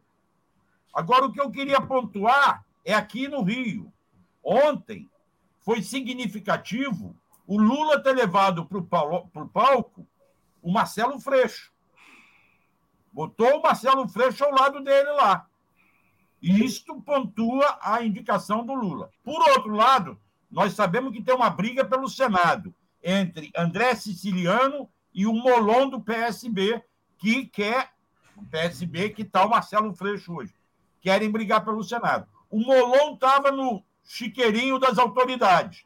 Mas o André Siciliano, como presidente da Assembleia e como o cara que ajudou o Ricardo Lodge na UERJ, foi levado para o palco e ficou ao lado do, do Lula o tempo inteiro. Ele ontem saiu ganhando nessa disputa pelo Senado aqui, como candidato. Temos que prestar atenção nessa briga aqui no Rio de Janeiro também, no campo das esquerdas, ok? Mas eu acho que o voto do, do, Bolso, do, do Dória, que já não são tantos, porque tanto que ele está desistindo, vai ser dividido. Eu não sei em que proporção. Porém, são 2% que ele tem. Vamos lá. Alex, quais são as consequências? Alex, você, o que você acha que vai acontecer com, com esse eleitor tucano, vamos dizer assim? Não, ué, ué se o, o Dória saindo, o candidato é Eduardo Leite. Vai para Eduardo Leite, né? É o mais óbvio. Tem gente dizendo, Alex, que pode ser o, que o Leite também não seria candidato e faria uma composição com a Simone Tebet. Tem isso? Não, imagina. Eu vi a coletiva do Eduardo Leite. Ele quer ser presidente, não tive a menor dúvida. Ele vai sair em campanha agora. Não, ele quer a, a Tebet com ele. Não, não, não toda a postura dele na coletiva foi assim: olha, estou preparado, eu quero, eu sou e tal, e pá, eu sou jovem, e Macron, e não sei o quê. Não, Você comparou ao Macron ele, ele, ele, ele, quer ser, ele quer ser o, ele quer ser o presidente, né? Não há dúvida que ele né, vai tentar ser o candidato dessa composição do PSDB, com o MDB, com não é? com União Brasil. Podemos, tal, vai sair, então, os votos do Dória, eu acho que naturalmente vão, vão para Eduardo Leite. Você, Paulo Moreira Leite, para a gente fechar aqui. Olha, uh, primeiro, uh, a gente não sabe se o Leite, que pode até se tornar candidato, ele vai para a urna ou ele vai ter que ir para um divã de analista, porque nada indica que o PSDB tem os votos que ele está atrás. Nada indica que ele tem essa presença, até, por isso que ele perdeu a, a, as prévias do PSDB. O PSDB é um partido de profissionais. O Dória ali uh, tinha mais votos que ele. Então, assim, acho que o Leite, assim, a eleição vai ser uma eleição polarizada. A gente vai ver muita, muitas pessoas que estavam assim, torcendo o nariz para o Bolsonaro, a, a, a, apoiando o Bolsonaro nas escondidas, como a gente está vendo já. E também vamos ter assim setores, setores que estavam ali na terceira via, que podem apoiar o Lula. Mas a eleição, o quadro da eleição, nós já estamos entrando em abril. O quadro da eleição está, está, está definido. Assim, se tem uma candidatura que se chama Lula, bem, e, e a, a, oposição ao Lula não vai se dividir em dois. Não vai se dividir porque, assim, isso a direita não faz. E tem o Bolsonaro, que tem mais de 20%. Portanto, olha, não, assim, é, é, eu acho que a gente tem que colocar na cabeça que é essa discussão, que é esse o jogo, e, e os outros vão estar enfeitando até. Eu posso estar errado, vão estar enfeitando a, a, a, até o segundo, primeiro turno, mas eu acho que não, não vai acontecer. O quadro da eleição está definido, porque tem um governo ativo, militante, engajado em todos os esforços, legais e ilegais, não vamos esquecer, democráticos e golpistas, que é assim que o Bolsonaro atua, e é isso que ele está fazendo, é isso que ele está preparando. Esse episódio do, do Silveira é um episódio que acabou. Tem, teremos outros, gente. Teremos outros. Vamos ter a contagem de votos. Ele já falou que vai querer contar os votos. Contar voto eletrônico, alguém me explica como. Só se for na ponta do fuzil. Eu não sei como é que faz. Então, vamos dizer assim, ele está querendo, vai criar e é, isso que, é assim que ele está agindo. É isso, gente. Obrigado. Deixa eu correr aqui que o tempo já está estourando aqui. Valeu, obrigado a todos aí. Um abraço, um abraço. para todos. Bom. Comentário de André Constantini. Bom dia, Daphne, tudo bem? Bom dia, Léo. Bom dia, comunidade 247. Tudo ótimo, maravilha. Correria, hein? Muita notícia. Nunca vi tanta notícia num bom dia como hoje. Bom dia, bom dia, André. Tudo bem? Bom dia, Léo. Bom dia, Daphne. Bom dia, comunidade 247. Falando aqui diretamente de Santa Luzia, aqui em, em Minas Gerais. Opa, BH, Belo Horizonte. É pertinho de Belo Horizonte, né? Pertinho, muito próximo de Belo Horizonte. Nós que realizamos o lançamento de mais um Comitê Popular de Lutas na favela da Pedreira no sábado passado e no domingo realizamos um trompetaço, um lulaço é, no centro comercial, ali no centro de Belo Horizonte, com a presença do aguerrido e combativo Fabiano Trompetista. Quero mandar um abraço aqui a toda a militância de BH, essa militância combativa e aguerrida do Partido dos Trabalhadores que nós temos aqui em Belo Horizonte. Daphne, olha só, eu vou ler os comentários pendentes aqui. Vermelho Pimenta, Cláudio Garcia está dizendo: desde 2015 somos autossuficientes no petróleo, estávamos investindo em refinarias. Que retrocesso. Pois é, isso é a culpa do Sérgio Moro, Lava Jato e de todos os golpistas. Jairo Coelho, Daniel Silveira, a terceirização da briga de Bolsonaro contra a TSE e Alexandre de Moraes. Esse circo é uma tática para enfraquecer a ambos. Silveira não passa de um Zelensquinho bombado, um perfeito fantoche. Bom, a gente tem a desistência do João Dória, a gente tem a queda do cara da Fundação Palmares, do Sérgio Camargo, e fora tudo que estava na pauta de vocês. Então, passo a bola para você, Daphne. Bom dia, obrigado a você e ao André. Valeu. Valeu, Leão. André, queria começar com você com essa desistência, é, com essa desistência, com essa exoneração do presidente da Fundação Palmares. Vou compartilhar a notícia com vocês aqui na tela. Então sai finalmente essa pessoa que o André não gostava nem de comentar, né? Mas parece que ele saiu justamente, a gota d'água foi a, o ataque ao caso do Moise, a quem ele chamou de vagabundo, né?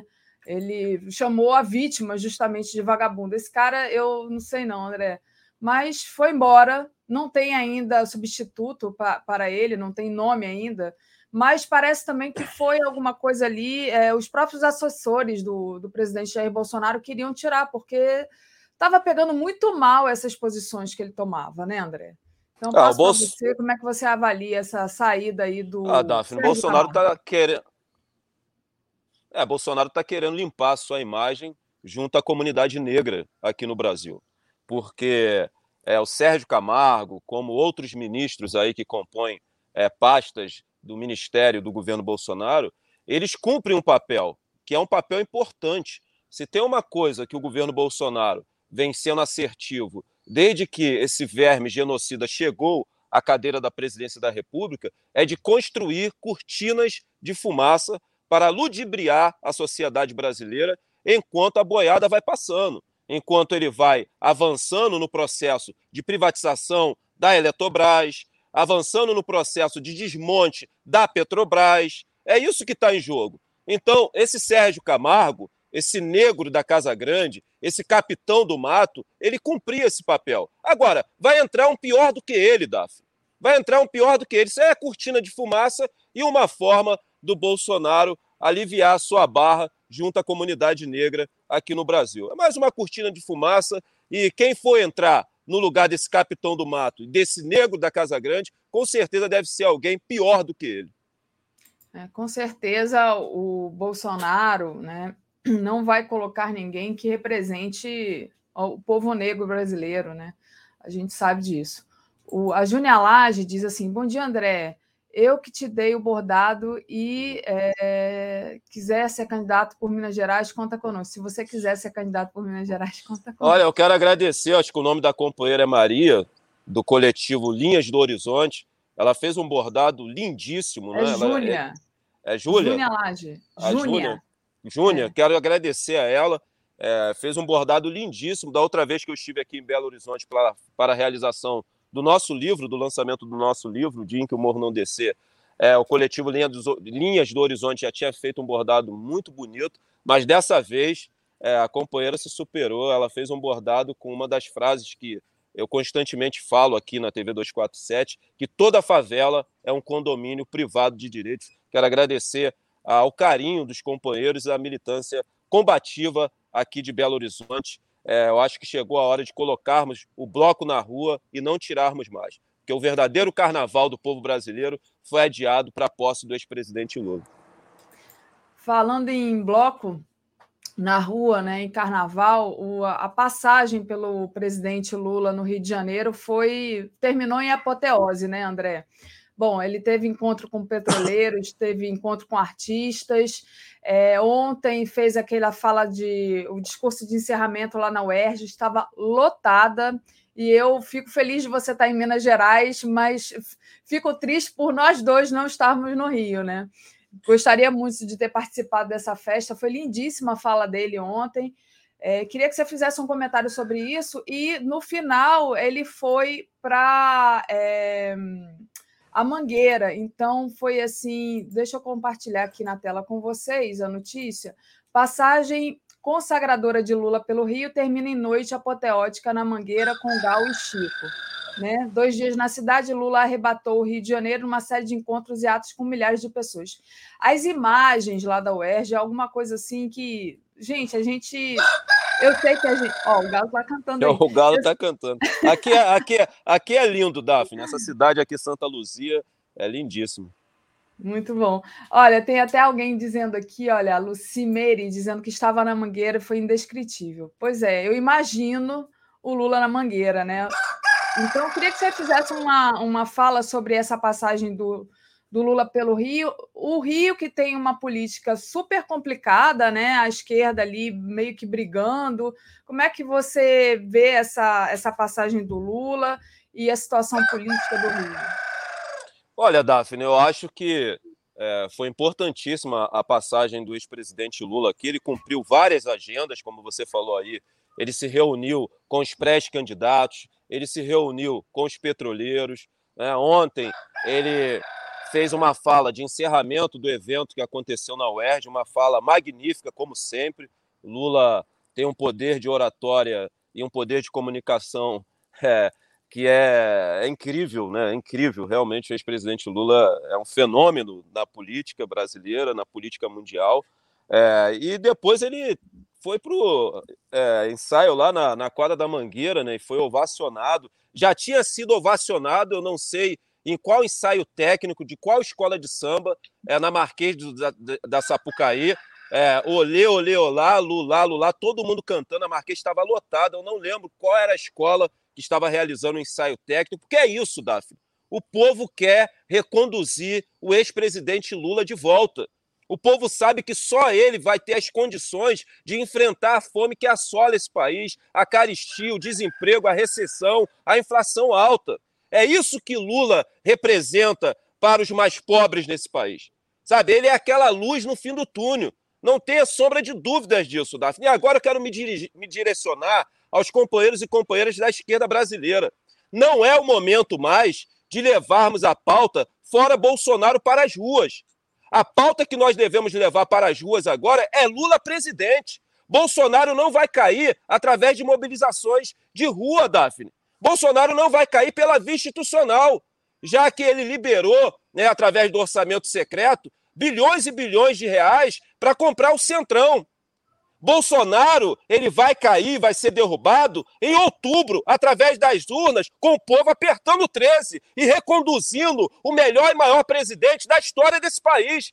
Chegou a hora de desmascararmos a quinta coluna existente na esquerda brasileira que não quer apoiar o Lula, que cria barreiras para apoiar o ex-presidente Lula. Essa é a eleição mais importante da história desse país.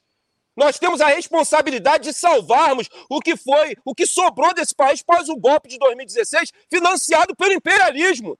Não dá mais para brincar. Não dá mais, tem muita coisa em jogo. As pessoas estão com fome. As pessoas estão na fila para pegar osso para comer. Não dá mais para brincar com isso, não. Então, não é levar para a rua pauta fora Bolsonaro, é Lula presidente, para salvarmos esse país, Davi. O povo quer, sabe? Todo mundo sabe disso. Quem não quer é a classe dominante, a burguesia nacional, o imperialismo, o mercado financeiro internacional, a quinta coluna existente da esquerda brasileira, mas nós iremos superar todos vocês. E esse país vai voltar a ser feliz de novo, com Lula na cadeira da presidência da República. Queria me direcionar à esquerda brasileira. Vamos parar com essa palhaçada e apoiar Lula de uma vez por todas. Muito bom, André. Exatamente, concordo com você. É, tem que tem que marcar a posição que é Lula e só Lula pode tirar o Bolsonaro. Senão são palavras vazias, né? A gente já, já tentou aí de todas as formas e o Bolsonaro, por mais que cometa todos esses crimes, não caiu. A Júnia Lage, né, do bordado diz: Daphne, esse bordado é da Márcia. O meu é tem um Luiz no fim do túnel. No, fim do túnel. Ah, sim. eu tô com ele aqui. O da Márcia eu ainda nem peguei. Né? Eu, eu quero agradecer a companheira. A gente estava ali depois do trompetaço do Lulaço né, no Mercado Central, nós nos dirigimos para uma praça muito próxima ali e ali fizemos uma reunião. Quero aqui parabenizar os parlamentares do Partido dos Trabalhadores que estiveram lá. Quero parabenizar a militância pulsante do Partido dos Trabalhadores existente aqui e, mais uma vez, parabenizar o coletivo Alvorada, o Muniche, é, parabenizar o Pedro, né, parabenizar todos os companheiros e companheiras. Olha, o coletivo Alvorada é um dos coletivos mais atuantes e mais combativos existentes no Brasil e vem realizando um trabalho fantástico, não só aqui em BH, como em várias regiões do Brasil, com o Lulaço, com o Trompetaço, com o Coral Mil Vozes, né, com os bandeiraços que eles realizam. Olha, realmente é um trabalho magnífico e fantástico e eu me sinto honrado em ter podido participar tanto da, do lançamento do Comitê de Lutas na favela da Pedreira, onde eu fiz uma fala histórica lá também, e também é, do trompetaço que aconteceu no Mercado Central. E é hora de botar o bloco na rua e não tirarmos mais. Temos que garantir a eleição para acontecer em outubro, temos que garantir a vitória do ex-presidente Lula e, nas ruas, sermos a base para garantirmos que Lula tenha condições de ter governabilidade e mandar um recado mais uma vez para a burguesia nacional, para a classe dominante, para o imperialismo e para o mercado financeiro, para a quinta coluna existente na esquerda e para essa imprensa golpista subordinada aos interesses do imperialismo. Se vocês acham que vão dar o golpe dentro do golpe continuado, com a mesma facilidade que derrubaram a Dilma e prenderam o Lula, vocês estão enganados a militância de base revolucionária, socialista e combativa do PT vai estar nas ruas. Cada ato que a extrema-direita puxar, nós vamos puxar um no mesmo dia. No mesmo dia vai ter luta e muita luta. Vamos defender um governo que defende a soberania e os trabalhadores nesse, nesse país. Uhum. É, André, deixa eu agradecer então aqui os superchats enviados e o pessoal que está acompanhando a gente aqui, pedir para o pessoal deixar o like, compartilhar essa live também é muito importante Se você puder, faça uma assinatura solidária em brasil247.com.br apoio, ou torne-se membro aí no YouTube. E se não, só se inscreve e compartilha a live, que também Tá, tá muito bom. O doutor Eurico de Arruda Neto diz: Vivo Lula, grande André, será deputado federal. Jairo Costa, Galo canta o alvorecer democrático com Lula. Vermelho Pimenta diz que o discurso do Lula ontem na UERJ foi emocionante. E acho que isso, eu acho que eu já li tudo. Muito bom. André, queria trazer uma outra questão aqui para você comentar, né? É, hoje, dia 31, amanhã, dia 1 aniversário do golpe de 64, foi no dia 1 dia da mentira, né? Desse golpe é, tão violento, né? Mais de 400, se não me engano, 435 mil pessoas. 435 pessoas, desculpa, mil não. Pessoas mortas e desaparecidas, torturadas pelo, pelos militares, né? E hoje a gente tem um presidente que exalta torturador.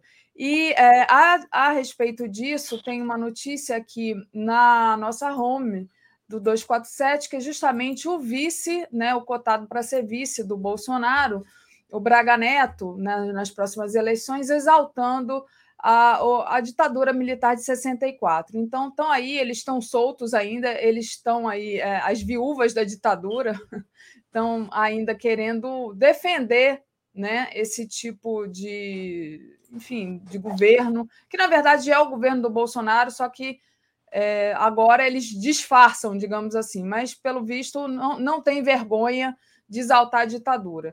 Então, tem um ato marcado para o Rio de Janeiro, inclusive, no dia primeiro, né? E que vai ser na Rua da Carioca. Deixa eu, deixa eu até abrir aqui, que é o ato Ditadura Nunca Mais, e, e tá Avenida Rio Branco, em frente à Estação Carioca, às 16 horas, tá? Eu vou colocar daqui a pouquinho o card, que é justamente para protestar contra a ditadura. Então, queria que você falasse um pouco sobre essa posição do Braga Neto defendendo abertamente a ditadura. Aí, passo para você. Olha, Daphne, eu acho que isso aí é um reflexo é, do processo que aconteceu pós-ditadura no Brasil, no processo da redemocratização aonde os torturadores e algozes da ditadura militar foram anistiados. É, eu acho que a gente tem que fazer coro né, aos companheiros e companheiras que vêm realizando uma luta já há algum tempo para que o STF reinterprete né, essa decisão que foi tomada lá atrás de anistiar os algozes e torturadores da ditadura militar que hoje caminham aí pelas ruas do Brasil livres, leves e soltos. E muitos deles estão aí compondo o governo do genocida e do verme que é o Bolsonaro. Esse governo entreguista, o Bolsonaro que é um lacaio dos interesses do imperialismo, ele está doido para privatizar a Petrobras, a Eletrobras, porque foi para isso que foi dado o golpe, né, para que o imperialismo colocasse as suas garras sujas e imundas né, nas nossas riquezas e recursos naturais, principalmente é, no pré-sal. Então, Daphne, antes de, de comentar né, esse escárnio que é alguns militares é, aqui no Brasil estarem com a predisposição de comemorar o golpe militar que aconteceu aqui no Brasil, financiado pelo imperialismo americano, não só o golpe aqui no Brasil, como em outros países da América Latina e também da América do Sul, todos eles foram financiados pelo imperialismo americano. É sempre importante realizar essa pontuação. Só queria dizer que nós demos o pontapé inicial para o lançamento do jornal impresso que nós estamos construindo, que é o Besouro na Garganta, para que esse jornal circule nas favelas cariocas. E também nesse final de semana, junto com o coletivo é, Alegria, com os militantes de base do PT no Jacaré, na Babilônia e na Providência, nós estaremos realizando ações para ajudar os jovens a tirar o título. E também estaremos ali ajudando os moradores que vieram de outros estados para morar nas favelas cariocas e não realizaram a transferência do seu título. acho esse trabalho importantíssimo, Daphne. A gente vai estar tá aí na favela da Babilônia, da Providência, né, e também na favela do Jacaré, e na semana que vem, no, no outro final de semana, em outras favelas, cumprindo esse papel importante para que as pessoas entendam e compreendam que é através do poder do voto, que foi conquistado com sangue, com luta, não é a democracia dos meus sonhos, mas muitos companheiros foram torturados, muitos companheiros encontram-se desaparecidos até hoje, muitos carregam em seus corpos sequelas das torturas que eles sofreram por parte desses militares canalhas aqui no Brasil, para que hoje você tivesse o poder de exercer o seu voto. E vai ser através do poder do seu voto que nós vamos dar outro rumo a esse país, reconduzindo o ex-presidente à cadeira da República. Então, Daphne, o que nós temos que fazer é isso: é irmos para as ruas, né, no dia 1 de abril, repudiar essa data, não é uma data comemorativa, mas é uma data reflexiva e nós temos a responsabilidade de tomarmos as ruas de todo o Brasil para dizer em alto e bom som: ditadura nunca mais ditadura nunca mais. E eu estarei nas ruas dia 1 em memória dos companheiros que foram assassinados pela ditadura militar, em memória dos companheiros que foram torturados na ditadura militar, em memória dos companheiros que encontram-se desaparecidos até hoje por causa da ditadura militar e em memória dos companheiros que carregam em seus corpos a sequela da tortura. Em memória deles e por eles, nós vamos estar nas ruas no dia 1 de abril para repudiarmos essa data. Não é para comemorar nada, é para repudiarmos o dia em que foi dado o golpe militar financiado pelo imperialismo, que jogou o Brasil 21 anos em uma ditadura militar, onde várias pessoas foram mortas, torturadas barbaramente e que também jogou o Brasil em uma estrutura de corrupção jamais vista na história desse país, que foi no período da ditadura militar. Ditadura nunca mais! Canalhas, canalhas e canalhas. Estaremos nas ruas, nos encontraremos lá, seus canalhas. Muito bom, André. Coloquei aí a, o card do Besouro na Garganta, né, que é o novo jornal, e agora eu vou colocar aqui o chamado para o ato do dia primeiro que vai ser é, na Avenida Rio Branco, em frente à Estação Carioca, às 16 horas, é um ato público contra a ditadura, porque né, se uh, essa, essas pessoas aí ligadas ao Bolsonaro, os militares ligados ao Bolsonaro, estão querendo comemorar, sempre comemoraram, como disse a, a, a Tereza, né? mas está aí o Braga Neto exaltando o regime militar, é, eu acho que a gente tem que também é, fazer algum ato contra a ditadura, contra a censura e contra a tortura. Então, é isso. Ô, Daphne, antes de encerrar, eu sei que a gente já vai encerrar, é, uhum. eu queria dedicar o programa de hoje, né, é, primeiro, a uma pessoa muito especial, né, uma mulher valente, honesta, íntegra, né, o TRF-4 acabou é, anulando né, todo aquele processo que a Dilma sofreu de pedalada, né, desnudando o golpe de Estado que aconteceu, financiado pelo imperialismo americano. Dilma ficou comprovado que ela é uma mulher íntegra, honesta, uma Boa. mulher valente. Então, eu quero dedicar minha participação no programa de hoje para você, companheira Dilma Rousseff, que foi abandonada por grandes quadros do nosso partido, que foi abandonada por uma parte considerável da direção do Partido dos Trabalhadores. Nós não sangramos com você, Dilma, como deveríamos ter sangrado. Mas está aí a resposta da sua inocência, da sua integridade, desse golpe misógino, né, que essa sociedade patriarcal não suportou ver uma mulher conduzindo esse país. Mas está aí. A verdade demora, mas ela vem à tona. O que deveria acontecer, presidenta Dilma, coração valente, era o Estado brasileiro restituir os dois anos de mandatos restantes para você, que foi usurpado por um golpe de Estado financiado pelo imperialismo americano. Então, eu quero, quero dedicar a minha participação no programa de hoje a você, companheira Dilma Rousseff, nosso eterno coração valente. Todas as honrarias, todas as honrarias que você merece, eu dedico a você agora. Quero dedicar também a minha participação no programa de hoje. Ontem, dia 30, comemora-se o Dia da Terra Palestina. Terra essa que vem sendo saqueada pelo Estado sionista de Israel.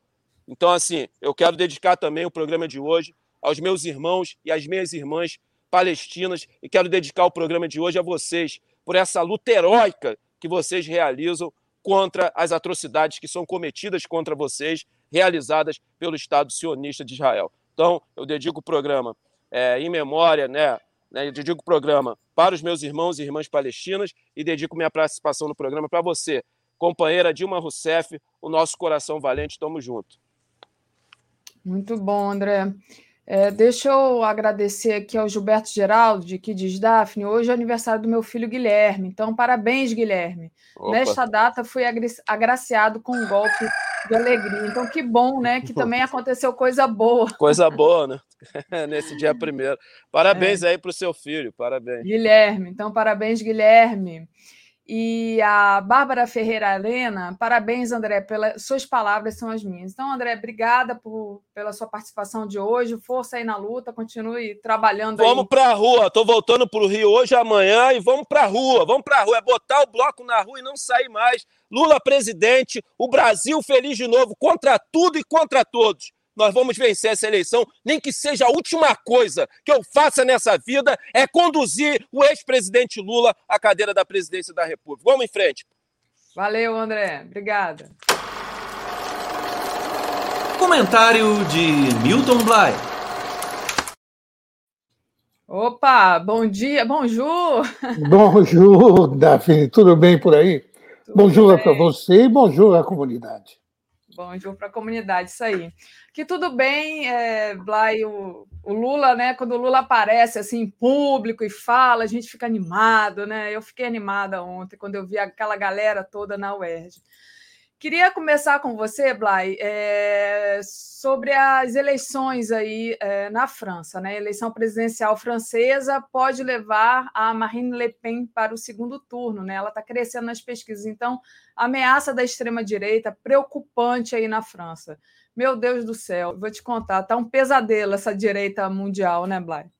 Pois é, veja bem, Daphne, se nós computarmos os votos da Marine Le Pen e do Zemmour, se nós somarmos, vai dar pouco mais de um terço do eleitorado francês. Veja só. E como o Zemmour parece estacionado, não? a Marine Le Pen vem crescendo. Uh, e veja só, enquanto Marine Le Pen cresce, o Macron vem caindo. Então, o Macron, que chegou a 32%, mais ou menos, das intenções de voto, hoje está com 27%. E a Marine Le Pen, uh, que chegou a 16%, mais ou menos, ela está hoje com 20,5%. Então, menos de 7% separam uh, Emmanuel Macron de Marine Le Pen. Uh, um outro candidato teria uma pequeníssima chance de ir para o segundo turno. Trata-se do Jean-Luc Mélenchon, uh, candidato da esquerda. Ele vem crescendo, mas uh, nos últimos dois, três dias ele deu uma estacionada ah, mesmo assim ele está com aproximadamente 16, 17% das intenções de voto, quer dizer, não muito longe da Marine Le Pen, e se toda a esquerda, veja só, o cálculo que precisa se fazer, se toda a esquerda descarregar os seus votos no Jean-Luc Mélenchon, ele pode chegar até 27% dos votos no primeiro turno. É um cálculo sonhador e praticamente impossível, não? É, mesmo porque é, o pessoal de centro-esquerda prefere votar no, uh, no Macron a votar no Mélenchon. Mesmo assim, em cálculos teóricos, ele poderia chegar a 27% da, dos votos. E daí então ele estaria certamente no segundo turno da eleição presidencial.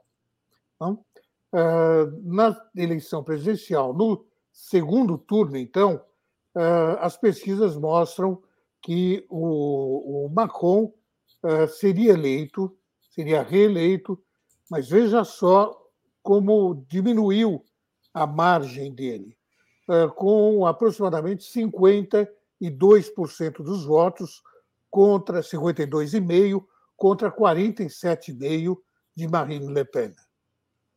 Ah, então, ah, como ainda faltam alguns dias, o primeiro turno é no dia 10 e o segundo turno no dia 24 de abril, há a possibilidade da Marine Le Pen continuar crescendo. Mesmo porque o movimento se deve se, acontece da seguinte maneira: o, o Zemur, que é o candidato da, é um candidato nazifascista, o, o Zemur, então, está descarregando todo o seu ódio nessa campanha, e isso faz com que a Marine Le Pen seja mais potável, não? Uh, que a Marine Le Pen seja uh, vista como menos pior, menos pior, uma candidata mais ao centro do, do tabuleiro uh, político francês. Muito embora ela seja de extrema direita, uhum. ela é herdeira de, do pai que era um, um nazista, não? que colaborou na Segunda Guerra Mundial com os alemães nazistas, e ela seguiu nessa linha. do ponto de, ela esconde muito bem o nazismo ideológico dela. Né? Agora, quando você fala em imigração, quando você fala em integração dos, dos estrangeiros, dos imigrantes, etc., Daí você percebe o quanto ela está à direita no, uh, neste uh, panorama uh, eleitoral francês. Ela é uma candidata neofascista, não há a menor dúvida quanto a isso, e então existe a possibilidade, e não tão remota assim, de que o próximo presidente da República seja ela, uma mulher de extrema direita, o que faz com que a França, que é um país finalmente importante no cenário mundial, é uma potência média, mas que tem voz no, cenário mundial. Então, este país seria governado por, por uma presidente de extrema direita. É é, extremamente preocupante. É, e esses imigrantes, eles não têm direito, provavelmente, a voto aí, né? Então, na verdade, o cidadão francês, é, como dizem em Quebec, de souche, né? Eles, eles, na verdade, eles não precisam nem ser de extrema direita, mas eles se incomodam com a imigração, talvez, se incomodam com os imigrantes. Como é que você vê isso? É, veja, veja só, Daphne. Uh, eu uh, Estou aqui desde 1978. Eh, não? Então, eh, quer dizer, mais de 40 anos. Eu só tinha nacionalidade brasileira até uma, uma semana, dez dias atrás. Uhum. Hum? Eu só, eu não, primeiro porque uh, uh, oficialmente, quando você tirava a nacionalidade francesa, obtinha a nacionalidade francesa, você perdia a nacionalidade brasileira. Então, eu não, não quis, eh, de maneira alguma, perder a nacionalidade brasileira. Depois evoluiu e você pode ter, então, a dupla nacionalidade. Agora, eu nunca me senti, uh, aqui na França, num país que poderia realmente uh, virar uh, para a extrema-direita. Se transformar num partido, muito embora a extrema-direita sempre tenha estado presente aqui no eleitorado francês, nunca dessa maneira. Uh, então, eu fiz questão absoluta, obtive a nacionalidade francesa e vou, sem dúvida alguma, votar no próximo dia 10 e no próximo dia 24 e depois nas eleições uhum. legislativas, com o objetivo de, primeiro, não eleger, impedir a eleição da Marine Le Pen e depois levar, impedir uma maioria parlamentar de extrema direita, caso o, Zemur volte com força neste, nesse quadro eleitoral francês. Então, para impedir que se obtenha uma maioria no Congresso de extrema-direita, o que seria é, surpreendente e seria também um golpe duríssimo, porque ah, se considera aqui na, aqui na, na Europa que ah, a França seria o, o país limite. A partir ah, da França, se a França cair no esquema da extrema-direita, então haverá o, o efeito dominó. Outros países cairão também na extrema-direita. Nós já temos aí alguns países governados por populistas uh, radicais de direita, e esse número aumentaria uh, de, de maneira substancial caso a França se tornasse um desses países. Muito bom. É, Blay, deixa eu agradecer aqui dois superchats que chegaram. Na verdade, um sem mensagem, que é do Edmilson Alcântara. Obrigado, Edmilson, pelo apoio e o da Maria Antonieta, que adorou o galo é, que estava cantando anteriormente quando o André falava. Então, obrigada, Maria Antonieta. Trazer uma outra notícia aqui para você comentar, que é justamente uma notícia do Le Monde, que criticou um, um, manual escolar, um livro escolar, que faz propaganda do agronegócio nas escolas no Brasil. Que história é essa? Pois é, o site do jornal Le Monde, de ontem, Daphne, uh, trouxe uma matéria sobre o manual Agro para Estudantes. Uh, Trata-se de um encarte destinado às escolas do Brasil, uh, que, e o, o, jornal até ironiza, né? Bem-vindos ao maravilhoso mundo do agronegócio brasileiro. Uhum. a correspondente do Diário, então, no Rio de Janeiro, a Anne Vinha, ela lembra nesta, nessa matéria que o material foi elaborado pelo movimento de olho no material escolar da Federação Nacional das Escolas Particulares. É, entrevistado pelo Le Monde, o presidente da, dessa instituição, o Ademar Pereira, afirmou que o objetivo é fazer com que a visão do agronegócio evolua, já que a imagem do setor, segundo ele, é frequentemente prejudicada por uma ideologia de esquerda. Claro, a culpa é nossa, Davi. Veja só. A iniciativa da, da elaboração do manual partiu de duas mães brasileiras. Letícia Helling, conta então o Le Monde, que fazem parte da família Jacinto, detentora de uma das maiores empresas de agropecuária no Brasil. A cartilha trata de técnicas do setor da agricultura digital, modificação genética e, sobretudo, da preservação. Desculpe, da preservação ambiental, como se houvesse alguma preocupação em preservação ambiental uh, em meio do, do agronegócio.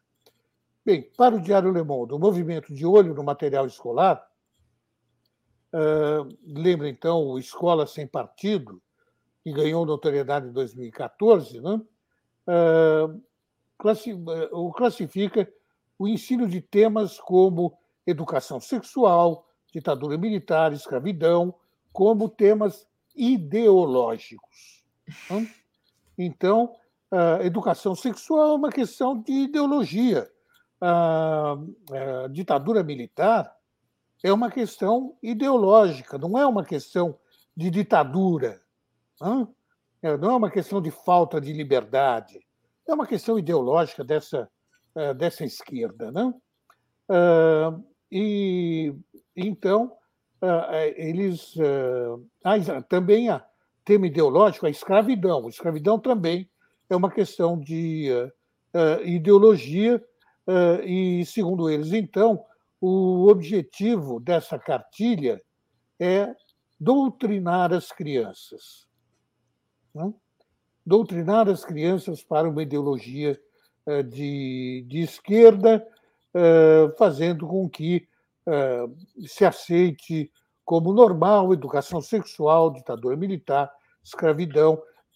Se percebe, eh, obviamente, que nenhum desses dessas pessoas desse desse grupo, né, sofreu com a escravidão né, e nem com a ditadura militar. É óbvio. O jornal também salienta que a criação do encarte agro para estudantes foi explicitamente apoiada, adivinha por quem, Daphne? Por quem?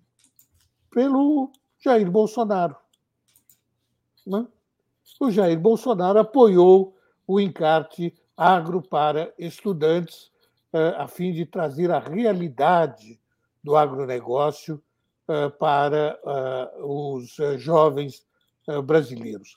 O mundo lembra que o Brasil é o primeiro consumidor mundial de agrotóxicos, então, quando se fala em preservação ambiental, está aí um dado que mostra perfeitamente que o Brasil não tem preocupação com isso e que o desmatamento e o trabalho escravo bateram todos os recordes em 2021. Enfim, a reportagem destaca que os cientistas que estudam os impactos ambientais e os jornalistas que os revelam são frequentemente atacados por quem? Pelo agronegócio. O temor é que um dia o trabalho deles também seja banido dos livros escolares, finaliza então o texto de forma irônica, eh, dizendo que talvez então o agronegócio um dia também desapareça dos, eh, dos livros escolares.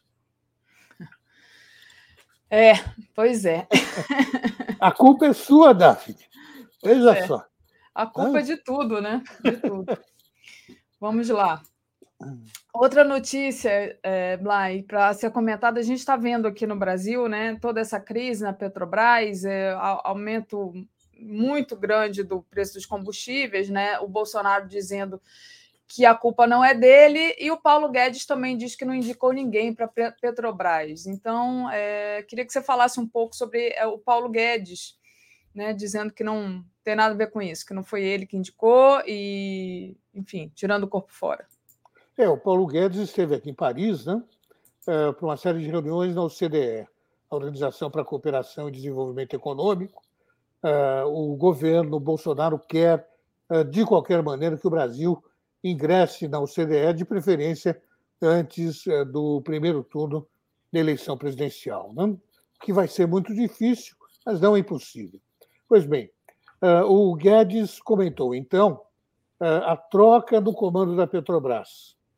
E, numa coletiva de imprensa, então, ele ressaltou que a Petrobras tem a sua própria governança e ele não precisa ser consultado sobre mudanças uh, dentro da, da empresa. Eu não indiquei ninguém, afirma, então, peremptoriamente o, o Paulo Guedes. A única indicação que eu fiz foi aos três meses de governo, ao presidente da República, que me perguntou: explica então o Guedes, jornalistas brasileiros e estrangeiros. Ah, eu indiquei uma pessoa, uma, que já foi substituída. Então, não tenho mais nada para comentar, ah, afirmou sobre a saída, então, do general Joaquim Silvio Luna e indicação de Adriano Pires para o comando da, da empresa.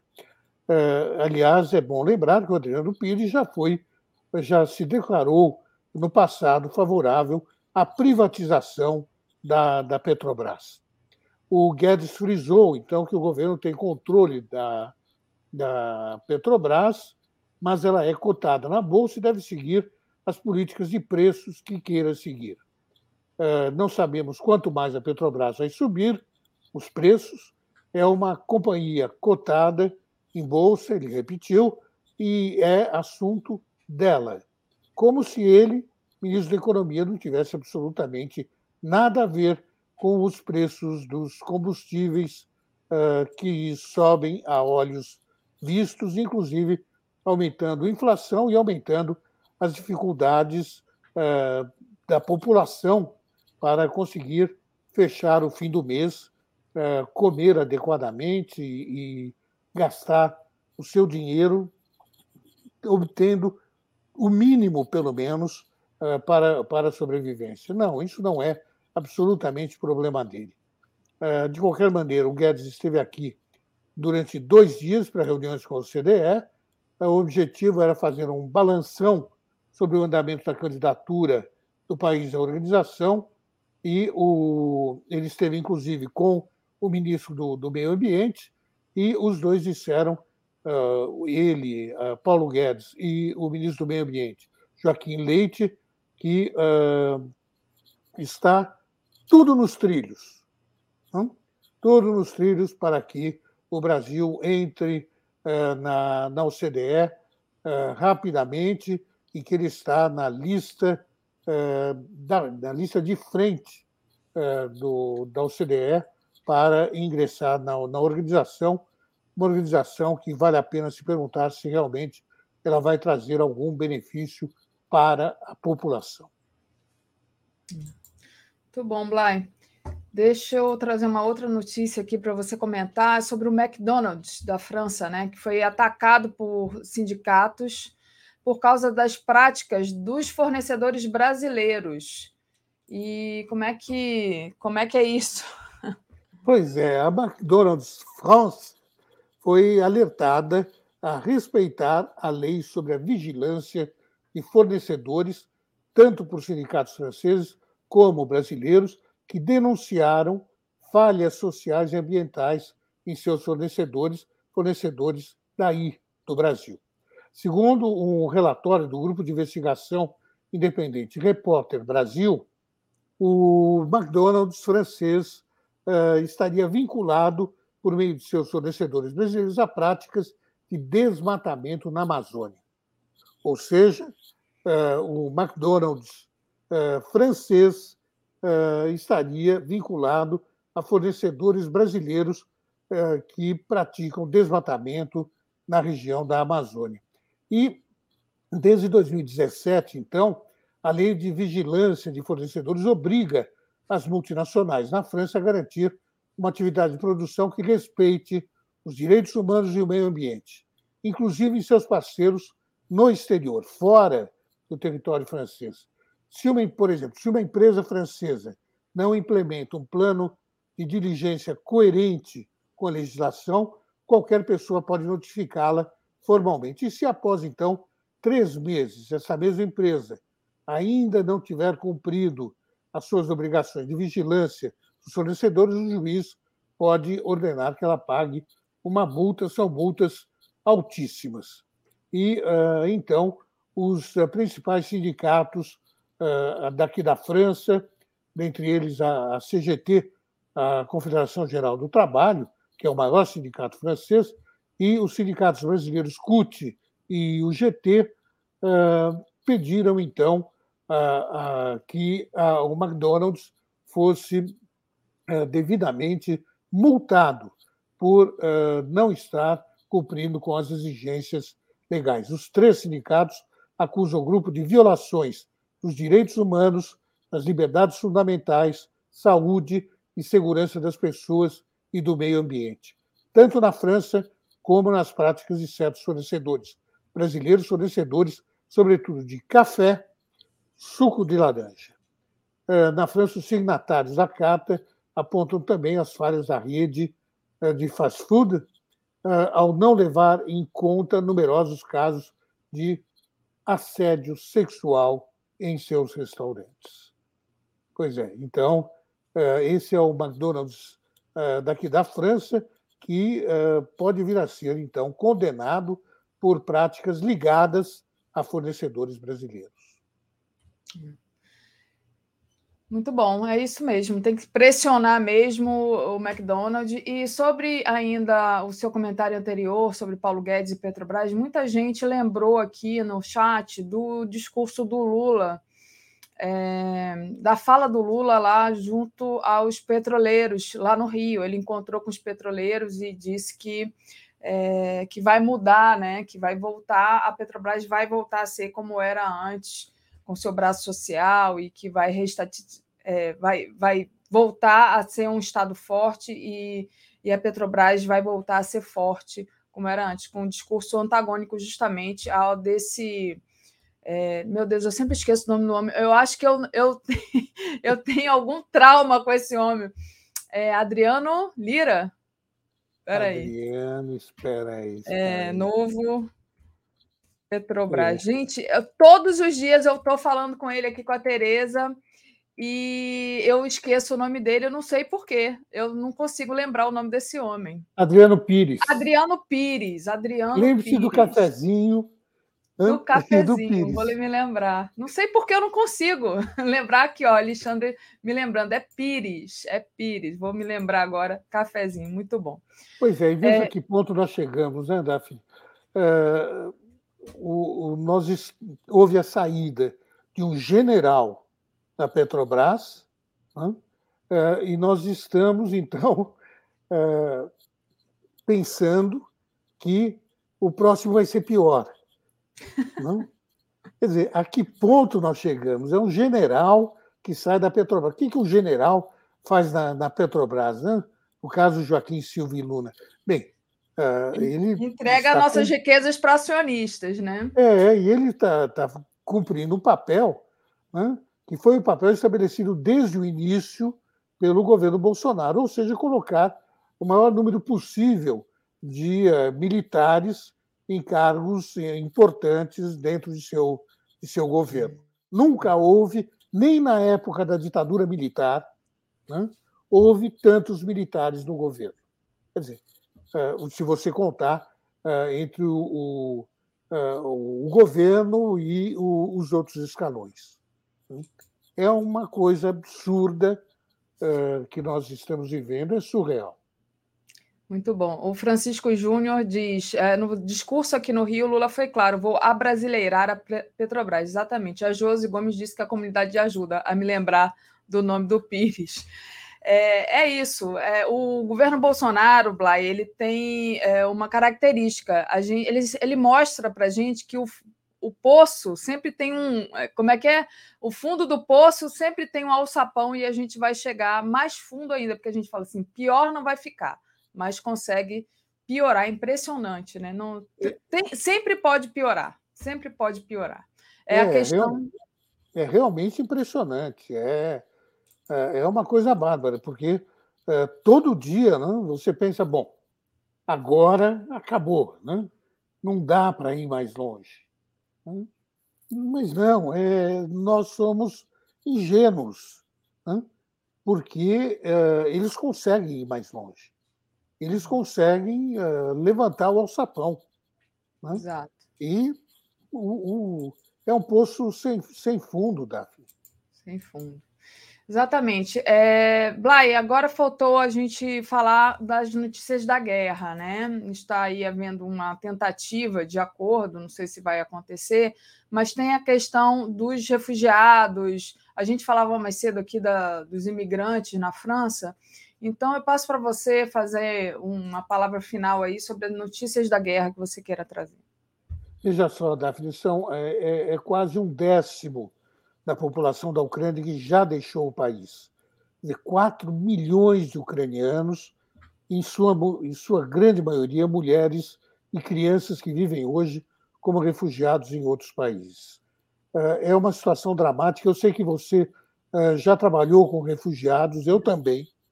Não? É, e, e a gente vê as condições de vida dessas, dessas pessoas, né? as dificuldades que elas passam, e mais, a, é, e mais do que isso, a coragem dessas, é, desses refugiados. A coragem e a vontade de. Não é de sobreviver, não, é de viver. Né? De, de, eu, esse, esse trabalho dos refugiados me deixou muito impressionado deste, nesse sentido. E uh, o, o, dentro do, do Acnur, que é a organização dentro da ONU que cuida da questão dos refugiados, uh, esse número pode chegar até a 10 milhões se a guerra continuar por mais algumas semanas. De, qualquer maneira, é uma, é uma situação realmente é, dramática.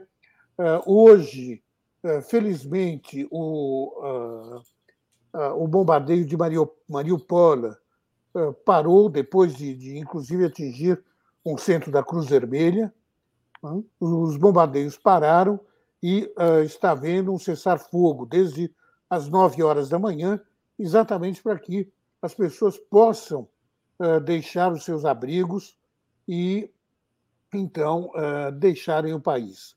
Há mais ou menos uma centena de ônibus uh, que, que, ali estão, perto de, na região de Mariupol, uh, para transportar essas pessoas para a Polônia, para, países mais próximos, para a Moldávia, mas isso vai demorar ainda muito tempo, porque há 100 mil pessoas que estariam nesses nesses abrigos em condições muito difíceis, porque não há, não há mais água potável em Mariupol, é, falta, falta comida, faltam medicamentos, então, é uma situação complicadíssima para esses, esses refugiados que tentam deixar a Ucrânia em direção a países, países vizinhos. Uma situação dramática e nós tivemos, inclusive, tem, tem uma notícia que, que nos, toca, nos toca de perto, Daphne, do, é uma notícia que vem de mulheres ucranianas que serviram de barriga de aluguel para casais brasileiros. Então, uh, esses casais brasileiros estão procurando essas mulheres porque uh, barriga, o recurso à barriga de aluguel é autorizado por lei na Ucrânia. Né? Então, tiveram seus filhos uh, e essas mulheres estão sofrendo muito com a guerra desde o início dos bombardeios e casais brasileiros que estão indo para a região da fronteira para tentar, então, resgatar essas mulheres uh, que uh, serviram para que esses casais tivessem uh, seus filhos e alegrassem, então, as suas vidas. deve chegar ao Brasil, nesta semana, mais um recém-nascido que veio ao mundo em meio à guerra por meio de barriga de aluguel. Nossa. Tá certo, Blá. Então, queria te agradecer demais a participação de hoje e até terça-feira te desejar um bom final de semana. Para você também, um grande abraço, Daphne. Grande abraço, gente. Vou trazendo aqui. Comentário de Tereza Cruvinel. Bom dia, Tereza. Bom dia, Daphne. Bom dia, comunidade 247. Estava aqui ouvindo você e o Blay. É, estávamos aqui encerrando né, notícias do exterior, mas falamos também um pouquinho do Brasil. É, Tereza, queria começar com você falando do Dória, né? Dória aí, notícia de hoje, quentinha, fresquinha, que desiste de concorrer à presidência, né? E então fica no, no governo. E como é que você analisa isso? Quais são os desdobramentos dessa decisão, né? uma guerra aí também dentro do PSDB, né, Tereza? É, pois é, a gente dizia aqui, né, ao longo da semana, é, olha, até dia 2 nós saberemos é, o resultado dessa guerra dentro do, é, dentro do PSDB. Porque se for jogar a toalha, é, ele tem que fazer isso até dia 2, né, o Dória, ou então, se for continuar, vai ter que deixar o governo.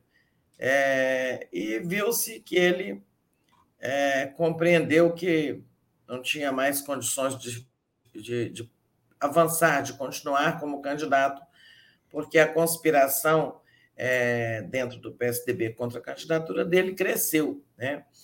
Organizada. Ficou claro que o Eduardo Leite, governador gaúcho, também ia para o que der e vier, e poderia acontecer uma situação pior que era o seguinte, essa eu expliquei aqui ontem, que era o Dória não desistia agora da candidatura, né?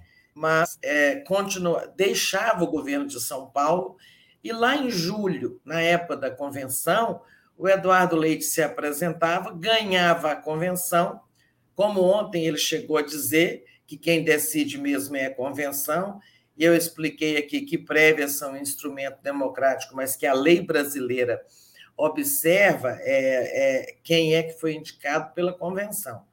tem direito a ser candidato aquele que foi indicado pela convenção, não quem ganhou prévias. Prévias não estão na legislação brasileira.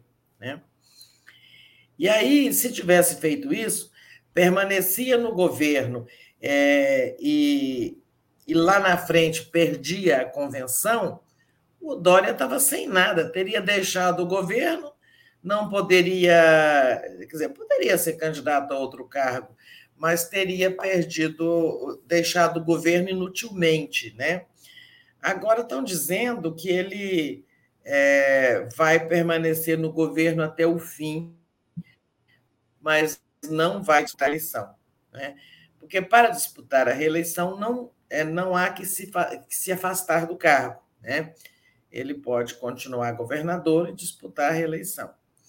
Mas eu acho que isso ele não precisa decidir agora se ele vai disputar a reeleição, não. Ah, ele não precisa anunciar agora. É, o vice dele já avisou que, né, é, com ele permanecendo no governo, também, claro que desiste de pleitear a reeleição, porque não será, não vai ser efetivado na, na, como governador. Né? eu acho que o, o PSDB está vivendo uma crise sem precedentes. Isso que aconteceu. Ô, oh, gente, deixa eu pegar minha água aqui um minutinho, tá? Vai lá pegar sua água. Enquanto Tereza vai pegar a água dela, é, o pessoal está aqui muito preocupado com a saúde da Tereza, né? Então todo mundo perguntando como é que ela vai, adicionando Tereza de novo. é, não, era pertinho aqui. Não, estou melhor. Estou é, melhorando aos poucos. Agora, isso que houve dentro do PSDB foi um golpe. Né? Então, é, o, o Dória sofreu um golpe de uma ala do seu próprio partido. Então, é aquele negócio, né? Aquele ditado: quem com ferro fere, com ferro será ferido. Né? O Dória participou tão intensamente, ativamente, do golpe contra Dilma, né? Agora sofreu um. Isso é um golpe interno, um golpe partidário. Né? O partido combina que vai ter prévias, que aquele que ganhar as prévias será apresentado à convenção como candidato único, que a convenção o referendará e tal.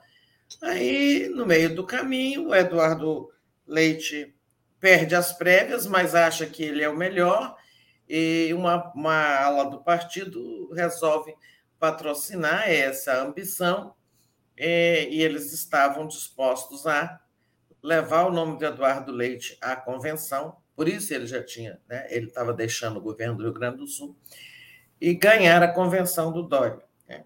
Então, realmente não havia muito para o Dória o que fazer sem apoio do partido.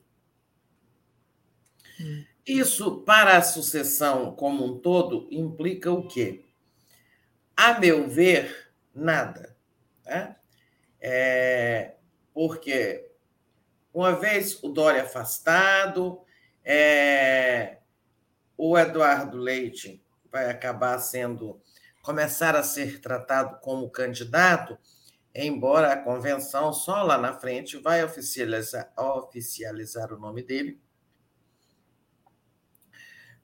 mas é, o Eduardo Leite começará a né, ter seu nome nas cartelas das pesquisas em lugar do Dória. Mesmo não oficializado, ele é que vai começar a figurar. E não creio que ele vá, é, sabe, ser um candidato de terceira via diferente dos demais. Não creio que ele terá mais do que os 2% do Dória e ainda que esteja, que tenha, venha a ter três, quatro, cinco, ficará ali no mesmo, sabe, na mesma turma da lanterna, né? Não tem, por mais apoio que ele tenha do PSDB, ele não tem, é, sabe, consistência eleitoral, conhecimento nacional, prestígio nacional para quebrar a polarização Lula Bolsonaro, que está ancorada nos números sólidos de apoio de cada um. né? Os do Lula bem maiores que o Bolsonaro. Se a gente pega aí Poder Data, ontem, quanto que deu? 41 para o Lula, 36 é, para o. Olha aí o Poder Data para nós, tá? É, eu acho que é 36 a 41, 41 a 32, né? 41 a 32.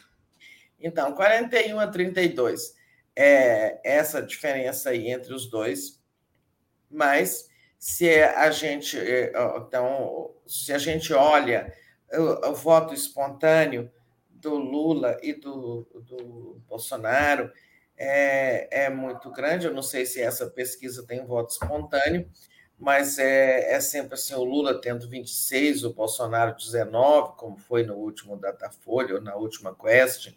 É, é voto muito, muito determinado. Né? É, na, no Datafolha, 70% dos lulistas disseram que não votam de, mudam de voto e 72% dos bolsonaristas disseram que não votam, não mudam de voto. Então, é muito difícil qualquer um candidato da terceira via crescer.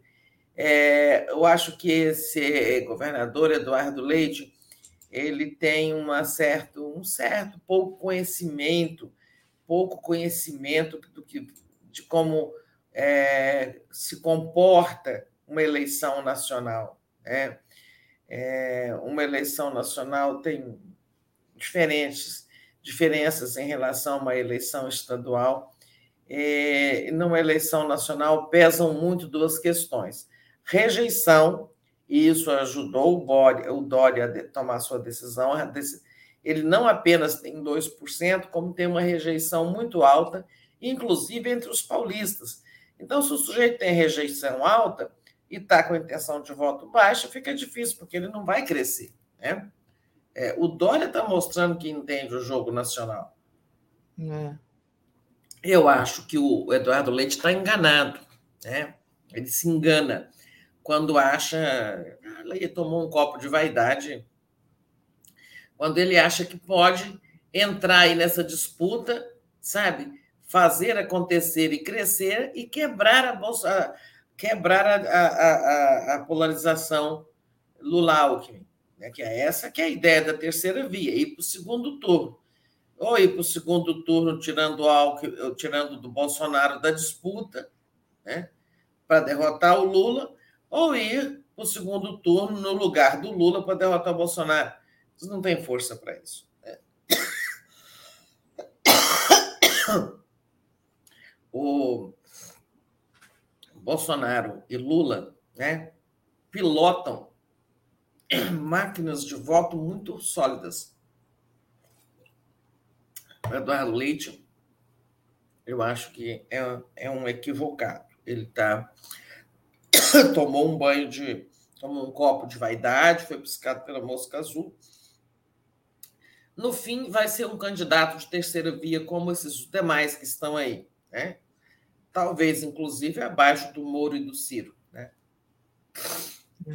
O fato é que isso é, muda a situação para o PSDB, mas, a meu ver, não muda o quadro da disputa nacional, nacionalmente falando. É. Hoje à tarde o Dória vai fazer um pronunciamento, né? Vamos ver aí o que, que ele vai dizer. E... É, esse pronunciamento deve ser o anúncio da desistência, né? Porque aos aliados ele já está comunicando agora de manhã, né? Por que, que desistiu, por que, que não vai, vai se retirar, está se sentindo traído, abandonado pelo partido. Esse pronunciamento é para isso, é para anunciar que deixa a disputa e continua no governo. É, o prazo para desistir era até amanhã, na medida, porque 2 de abril cai no sábado, então amanhã é, teria que ter sido tomada essa providência. Né? Uhum. O Eduardo Leite vai deixar o governo lá no Rio Grande do Sul e o Dória vai continuar governador, e é isso que eu falei. Por isso eu venho dizendo nos últimos dias: vamos saber do destino do Dória até sexta-feira. É. Soubemos hoje. O, a Thaís Neves diz: não acredito nessa pesquisa. É, não acredito. É, ela está falando da Poder Data, né? Acho eu. não é do Datafolha. Porque você falou das duas, né? O Poder Data. É, mas Lula... para você exibir o Poder Data, né? É. é onde o Lula tem. Fácil, é, 41... ela aí, tá? Oi? Desculpa? Se tiver fácil, repõe no, na tela. Reponho, reponho agora. Vamos lá. É aqui, o, o Lula tem 41% e o Bolsonaro 32% na intenção de voto para presidente. A pergunta é: se a eleição fosse hoje, você votaria em qual dos candidatos, né? E no segundo turno, Está aqui, é, 50 a 38 para o Lula, 50% a 38. 38. Oi? Ah, olha, Thaís, é, é essa pesquisa da Poder Data é, é, é, telefônica, isso é uma restrição, mas não tem nada aí assim absolutamente diferente, né, do muito discrepante das outras pesquisas, né? É, no Datafolha, por exemplo, o Lula tinha 42, né? E o Bolsonaro tinha mais ou menos isso aí né? na Quest também. Então, não tem uhum. nada muito diferente aí. Tem uma, tem uma diferença de quantos pontos aí? É, 41 para o Lula, 32 para o Bolsonaro, 11 menos 2, 9, né? 41 a 32, não é? é então. Uh, no Datafolha. Peraí. Agora travou aqui. Eu abri do Datafolha. É. Peraí, Tereza. A folha é 42, ah, só me estou 43, Lula tem 43% e Bolsonaro 26%. É, uma diferença maior. É, tem 17 pontos de vantagem. É, e aí na Poder Data apenas 9, né? Mas não há grande discrepância, não. É, essa, essas, essa diferença ela tem oscilado muito, né? É, mais importante é a gente ver a diferença no segundo turno. No Datafolha, o Lula, que já teve 29 pontos de frente em dezembro, no Datafolha ele aparece com apenas 21 de frente no segundo turno, na simulação. E aí no Poder Data, volta aí para nós, Data, mas Daphne, por favor, mas no segundo. No Poder turno... Data, no segundo turno, o Lula tem 50 e o Bolsonaro 38. Então, aqui 12 pontos, né? É, no Datafolha, o Lula tem uma diferença de 21 pontos e aqui de 12. Realmente, no, no Datafolha tem uma diferença maior a favor do Lula, mas não acho a pesquisa assim muito discrepante, não. Levar em conta isso, é uma pesquisa telefônica. Mas vamos em frente, porque se for analisar é. a pesquisa, a gente foge do assunto aqui hoje. Isso. A Valéria Bordão, acho que é Bordão ou Bordim, não sei, é inacreditável e terrível que um terço do país seja favorável à sua própria destruição. Realmente, esse, esse é. apoio do Bolsonaro, realmente, isso que é inacreditável, né? Não dá para acreditar. Isso é espantoso. Espantoso. Tereza, é, queria que você falasse um pouco hoje, dia 31 de março, né? Amanhã, aniversário do golpe de 64, é, teve a ordem do dia do Ministério da Defesa e comandante das três armas, enaltecendo o golpe e o período da ditadura, né? Bom, e Braga Neto, né? Suposto aí vice do, Bolsonaro, do é. Bolsonaro, né? Como é que você avalia essa essa comemoração, né? E a gente espera que isso, né, a partir do próximo ano, não haja mais. É. Mas passo para você. Como a gente tem vivido nesse período recente uh, só retrocessos, né? Retrocessos, retrocessos, isso também é um retrocesso, né? Porque uh, durante de, é, 14 anos durante os governos é, Lula e Dilma. E eu estou até é, em dúvida se no governo Fernando Henrique já não tinha sido abolido isso, sabe? Essa, esse hábito de, em todo 31 de março, soltarem uma nota, uma ordem do dia, louvando a ditadura, né? louvando a ditadura, louvando o golpe de 64, e sem falar, né, claro, sem falar em tortura, é, desaparecimentos, prisões, cassações, fechamento de congressos, censura, né?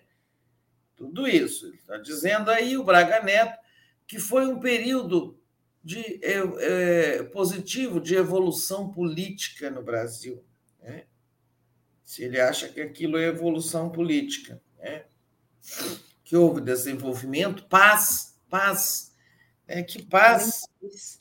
O tempo todo era, era perseguição ensandecida aos, aos que eles consideravam inimigos. Né? Que paz foi essa? É, então, depois de algum tempo em que não se celebrava isso, né? não eram emitidas ordens do dia, não se fazia festa nos, nos quartéis. É, nós voltamos a ter, com o Bolsonaro, a ordem do dia foguetória, né? festejando a ditadura que matou, exilou, torturou e tudo mais. É, mas é o que você disse é uma evolução, é um retrocesso, mas vai passar, né? porque, salvo a hipótese, né, assim, é, te esconjuro de Bolsonaro ser reeleito, né? não creio que nenhum candidato democrata, né, e entre eles parece que o Lula será, é, é o, o, o, o, destinado a ser eleito, né?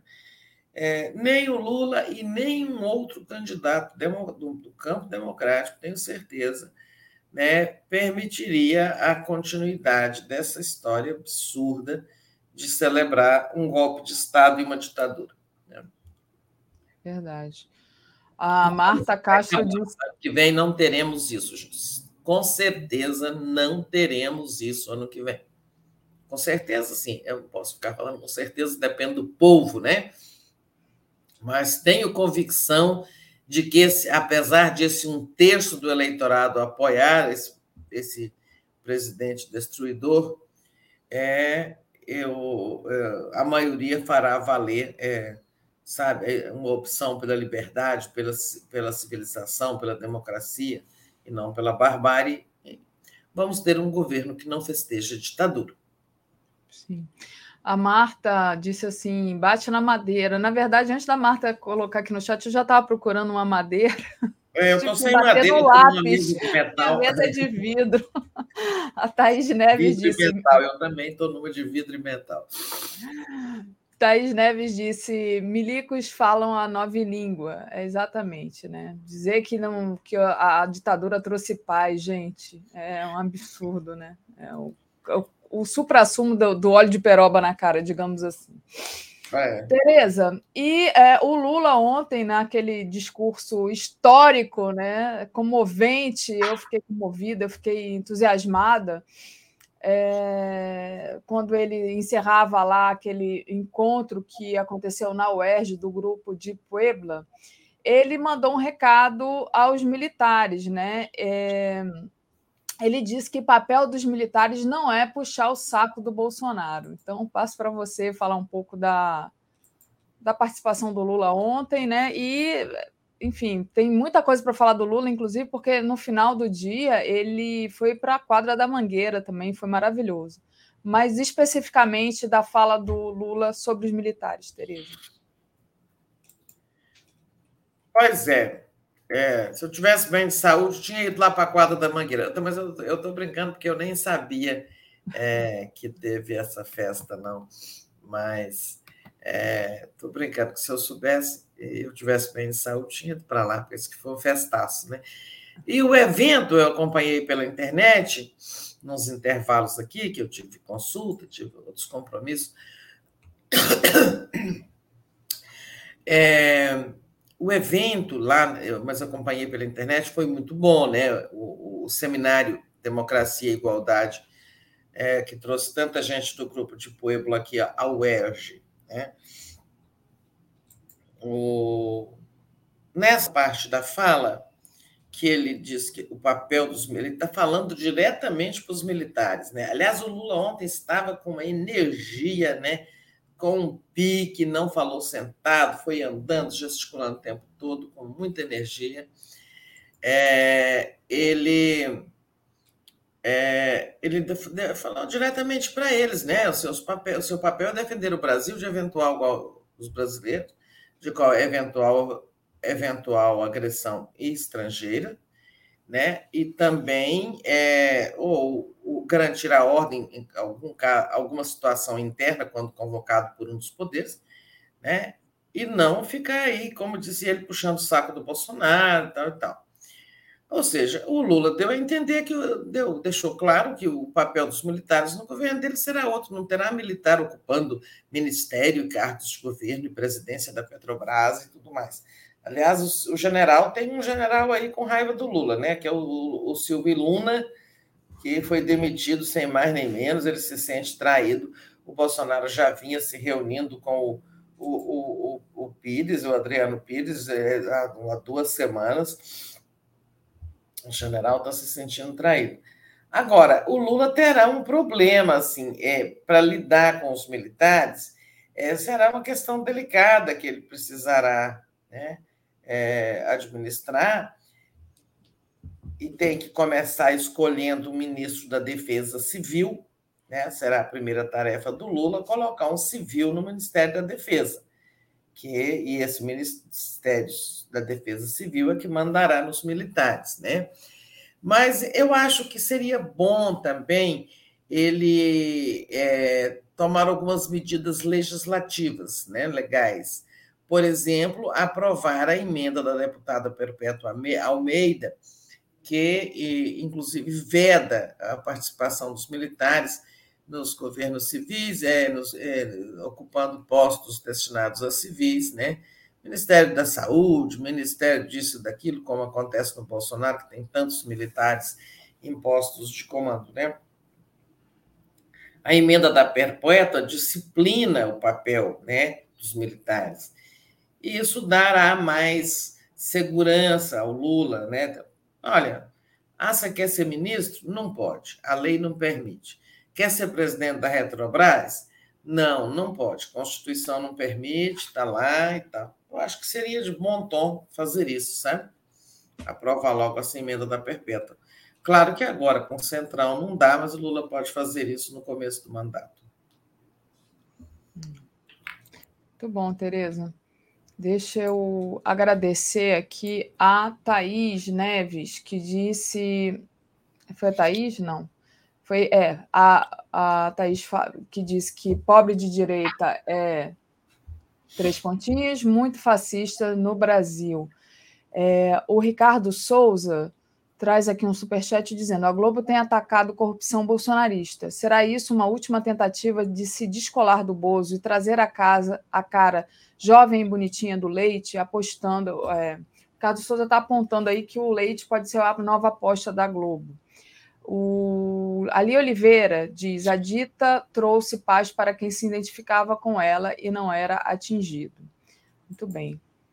Então, não sei se você quer responder essa questão do Ricardo, que pergunta se o leite pode ser a nova aposta da Globo, Tereza. É. Eu não sei, talvez sim.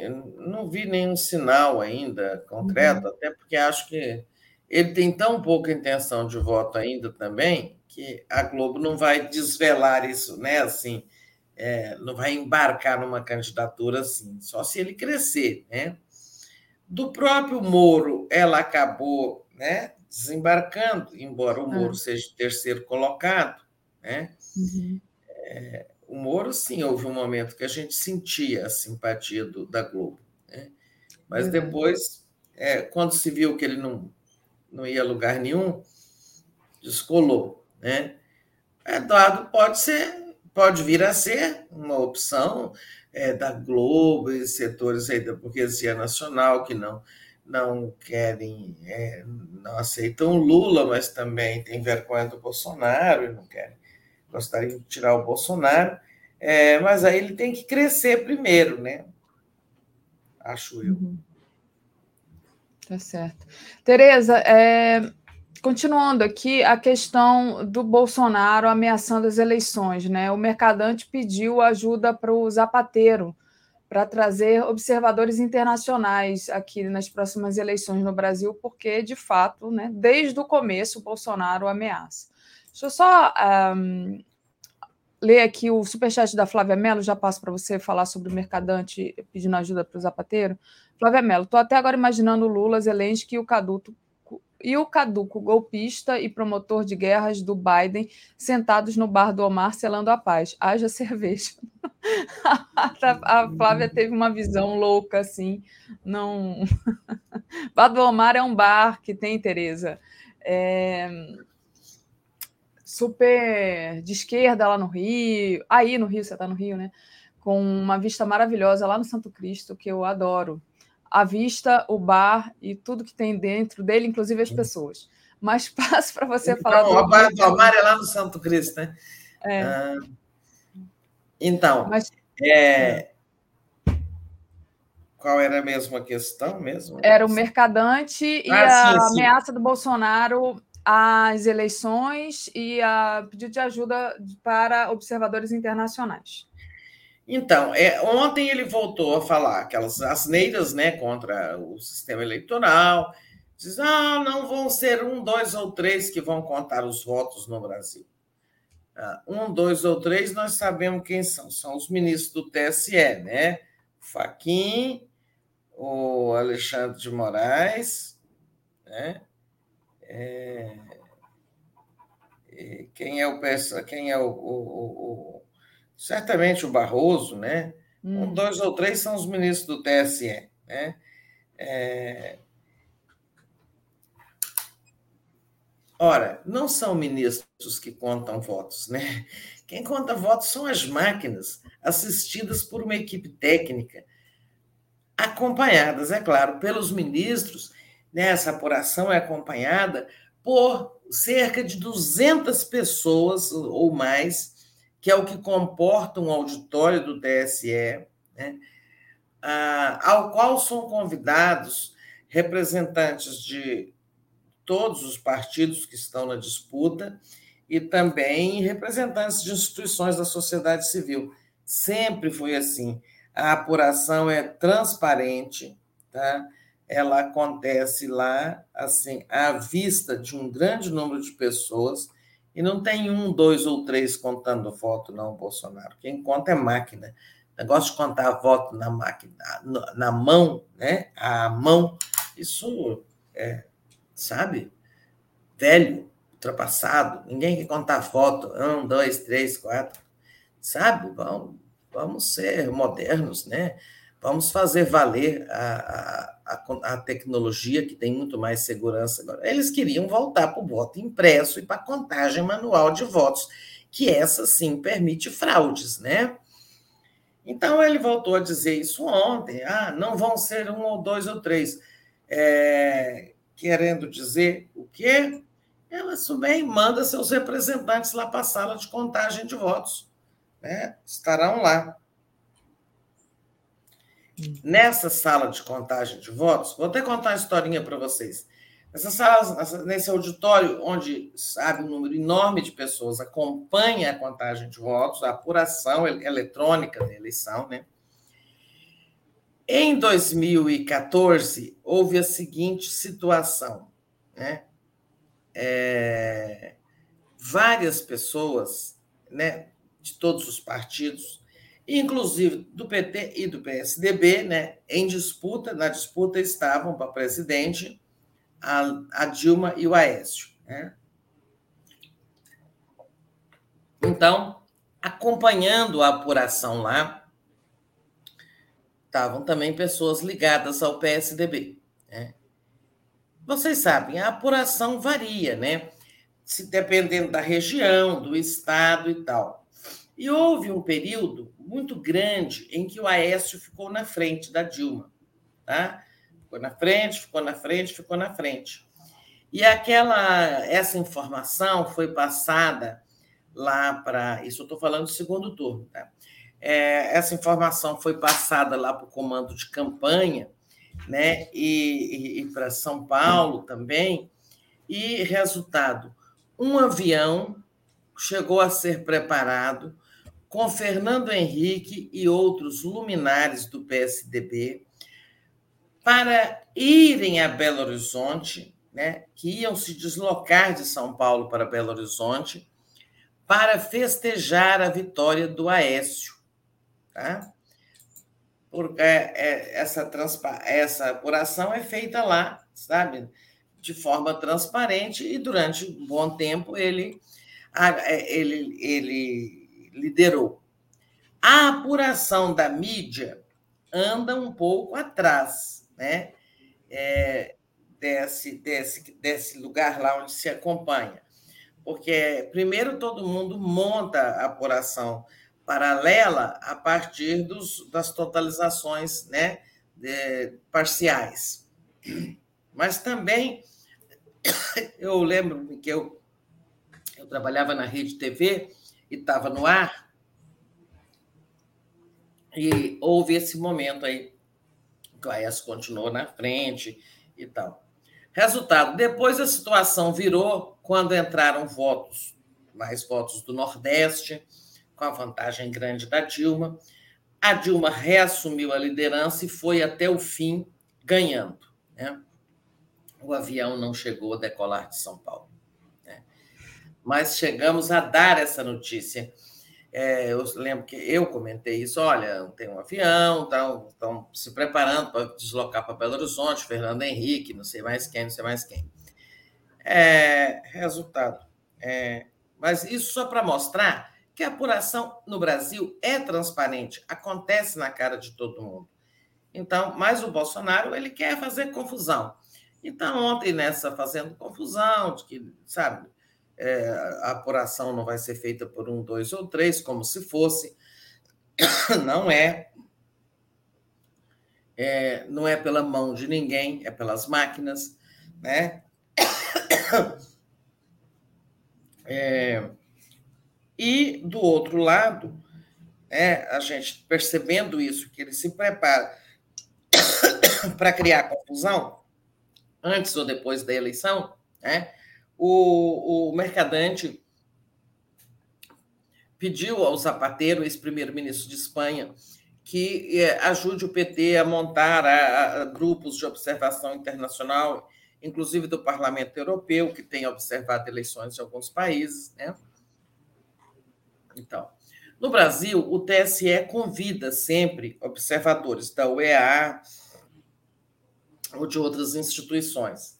Mas eu entendo que o PT quer ampliar o número de observadores internacionais, diversificar, e quanto maior realmente o número de observadores independentes e o mais diversificados possíveis, melhor ainda para a gente evitar a tentativa de golpe do Bolsonaro. Né? Porque se nós tivermos aqui a ONU, a UEA, o Parlamento Europeu e outras entidades, lá não, pleito, o pleito foi limpo e a apuração foi tecnicamente correta. Né? É mais difícil ele ficar dizendo ao mundo que a eleição foi roubada. Como ele diz na cara de pau que ele ia ganhar no segundo turno, no primeiro turno de 18, né? É, eu acho que é isso, o PT está certo. O TSE também vai. É, eu sei que o TSE também vai fazer, sabe, um esforço para trazer o maior número de observadores ao Brasil, observadores internacionais. Mas não vai ser fácil. Vai não, ser uma vai ser. eleição mais difícil da nossa democracia. Com certeza. É, deixa eu ver se a gente tem aqui algum superchat para ler. Se não, vão deixando aí o like e compartilhando essa live. A Mari Lula falou em helicóptero, não sei se é o barulho aqui da minha casa, porque tem alguém cortando grama aqui do, do lado, mas se for, eu posso fechar sempre o microfone, não tem problema. Aliás, não, eu acho que passou um, foi por aqui, pelo Rio, tá? O quê? Helicóptero? Helicóptero. É. É. Então é. foi isso, e eu não escutei. Então, é, barulhão agora parou.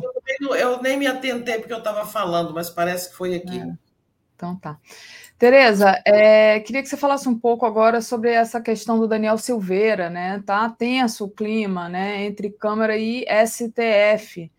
É, o Daniel Silveira está lá é, e o julgamento dele foi marcado ontem para o dia 20 de abril, né? Como é que estão os desdobramentos dessa novela Daniel Silveira?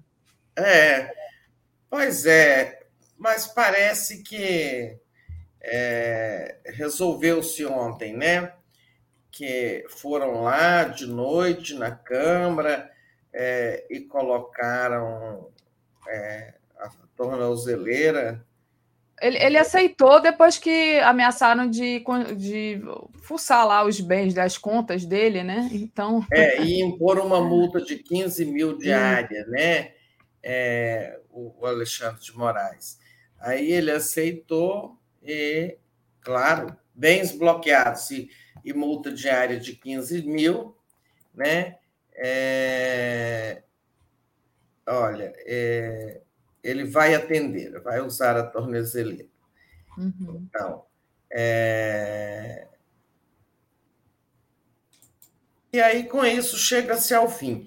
Bom, como esse sujeito é um desafiador da, da justiça, é um, é um desobediente, etc., está sempre criando essa confusão, né? ele que criou essa, esse mal-estar institucional, porque se entrencheirou no plenário, depois se entrencheirou no gabinete e tal. É, tem essa, né, eu acho que é correta a decisão dizer que é, dentro do ali dentro do dentro do ambiente do Congresso Nacional não pode é, haver a, a interferência de outro poder, assim, isso Desde a ditadura a gente luta por isso, né? Porque não era respeitado. É, mas está chegando ao fim porque a ideia agora é ele ser condenado, né? É, que todos nós achamos que ele vai ser condenado porque existem elementos de sobra né, naqueles inquéritos sobre atos, atos antidemocráticos e fake news e tal. É, só que ele vai perder o mandato, né? Uma vez condenado, ele vai perder o mandato é, e, e, vai cumprir pelo menos parte dessa prisão na cadeia, né?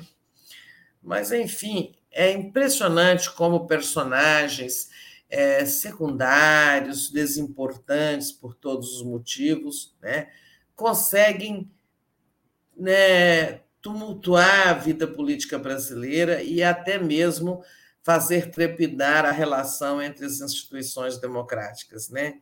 impressionante como uma pessoa que se comporta como molecagem é, consegue produzir isso tudo. Quem é Daniel Silveira, sabe, é um ponto fora da curva aí que vai ser esquecido pela história. Mas... É o Brasilzão bananão de Bolsonaro, sabe? Exatamente. Ali Oliveira dizendo que deve ser o helicóptero da movimentação do trânsito. Aqui não passa helicóptero onde eu moro, que eu moro afastado. Só quando os, os políticos estão vindo para a praia aqui do litoral onde eu moro, que aí eles vêm de helicóptero, é impressionante. Quando passa é. helicóptero, a gente já sabe que, que é a galera com muito dinheiro e os políticos que vêm para cá. É, Tereza, queria abordar agora a questão da Polícia Federal, mais uma vez aliviando para o Bolsonaro. Né? A Polícia Federal concluiu que ele não cometeu qualquer interferência na corporação, como tinha havia denunciado o Sérgio Moro. E então vai ser arquivada essa questão do, do Bolsonaro interferindo na Polícia Federal. Não houve interferência segundo a própria Polícia Federal. E é isso. Depois eu leio aqui o superchat do Cutícula de Peixe.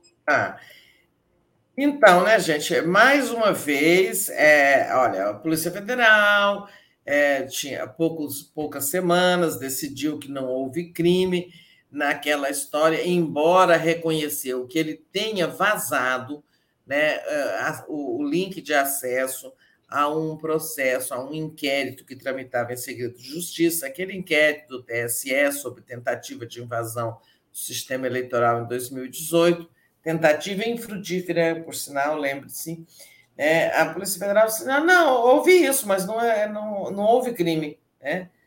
Houve objeto do crime, mas não foi crime. Né? Agora também ela conclui que é, deve ser arquivado aquele inquérito decorrente das denúncias do Sérgio Moro, quando saiu em abril de 2020, deixou o ministério, saiu atirando e acusou o Bolsonaro de tentar interferir na Polícia Federal para proteger os seus. Né? E o Bolsonaro estava insistindo na troca de comando da Polícia Federal, que acaba acontecendo logo depois que o Sérgio Moro deixa o governo. Né? É, mas o, o, o inquérito tramitava até hoje, né? e a acusação era essa, de que ele tentava, tentou interferir na Polícia Federal com interesse para preservar, proteger interesses pessoais. A Polícia Federal disse que não.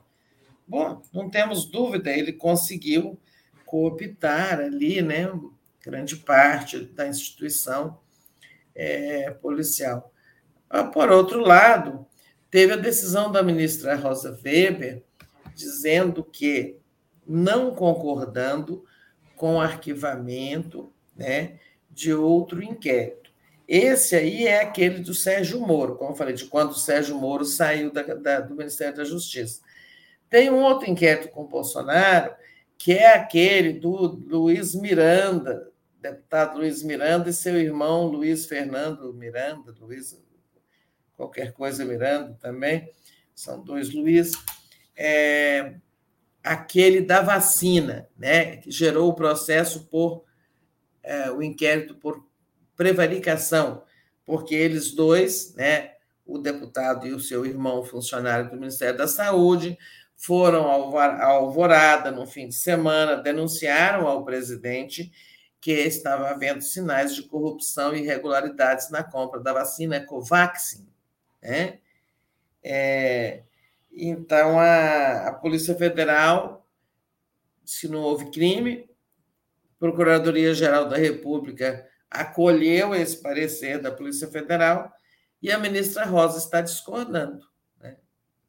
Então, temos aí pelo menos um contrapeso a essa decisão da Polícia Federal de que não houve crime nenhum, não houve nada de ilegal, que o Bolsonaro não tentou interferir na Polícia Federal quando pressionava o Moro a trocar o diretor-geral. Olha só. É um santo. É. Ô, Tereza, eu queria agradecer a Gilberto Cruvinel. Daniel Silveira foi chamado de Tiririca 2. Não sobrevive politicamente um dia sequer sem causar treta. Cutícula de Peixe, falando da questão da, do voto eletrônico, desculpa, mas a eleição eletrônica é um erro. A contagem pode até ser eletrônica, mas não há nenhuma garantia que seu voto realmente é o que está computado pela máquina, diz ele. Vamos, Vamos seguir? Eita, não sei se foi para todo mundo ou para mim. A Tereza deu uma travada aqui agora. Vamos ver se volta. Será que é a minha internet? Não, voltou. É, não, acho que a gente teve um tombinho aí do sinal, mas é. já voltou. É, quem foi este leitor? Esse nosso Foi o perfil Cutícula de Peixe. Ah, ah Cutícula de Peixe diz que é, o voto eletrônico é um erro, né? Bom, é, é que uma, não há garantia.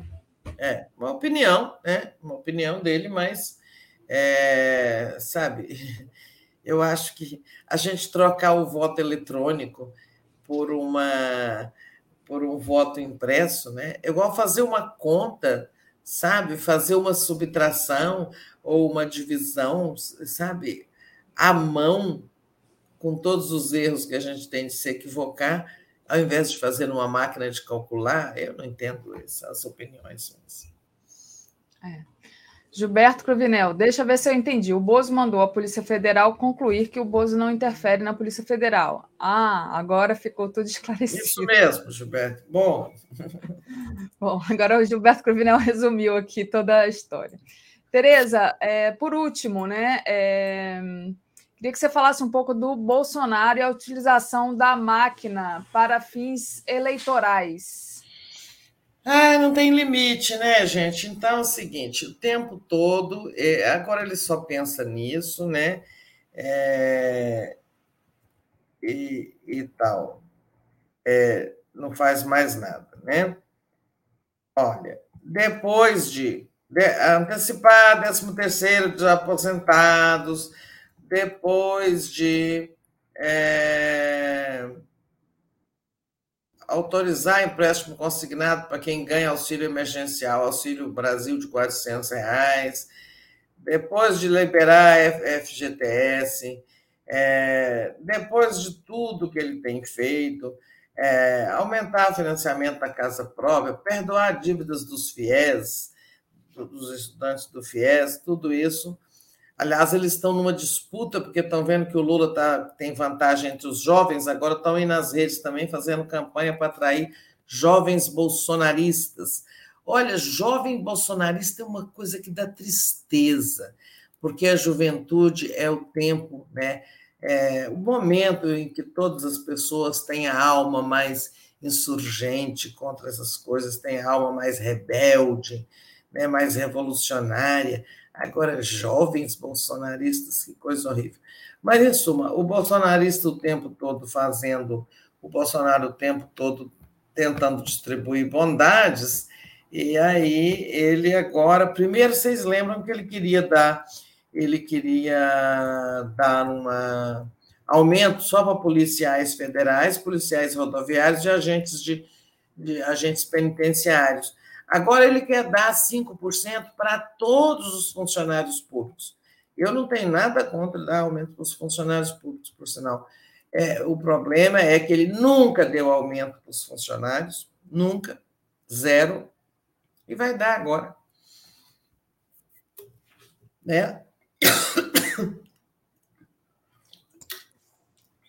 com as contas públicas estouradas, né, por tudo que foi preciso ser feito na, na pandemia e por outros desatinos deles, né, ele vai fazer um aumento que custará 5 bilhões.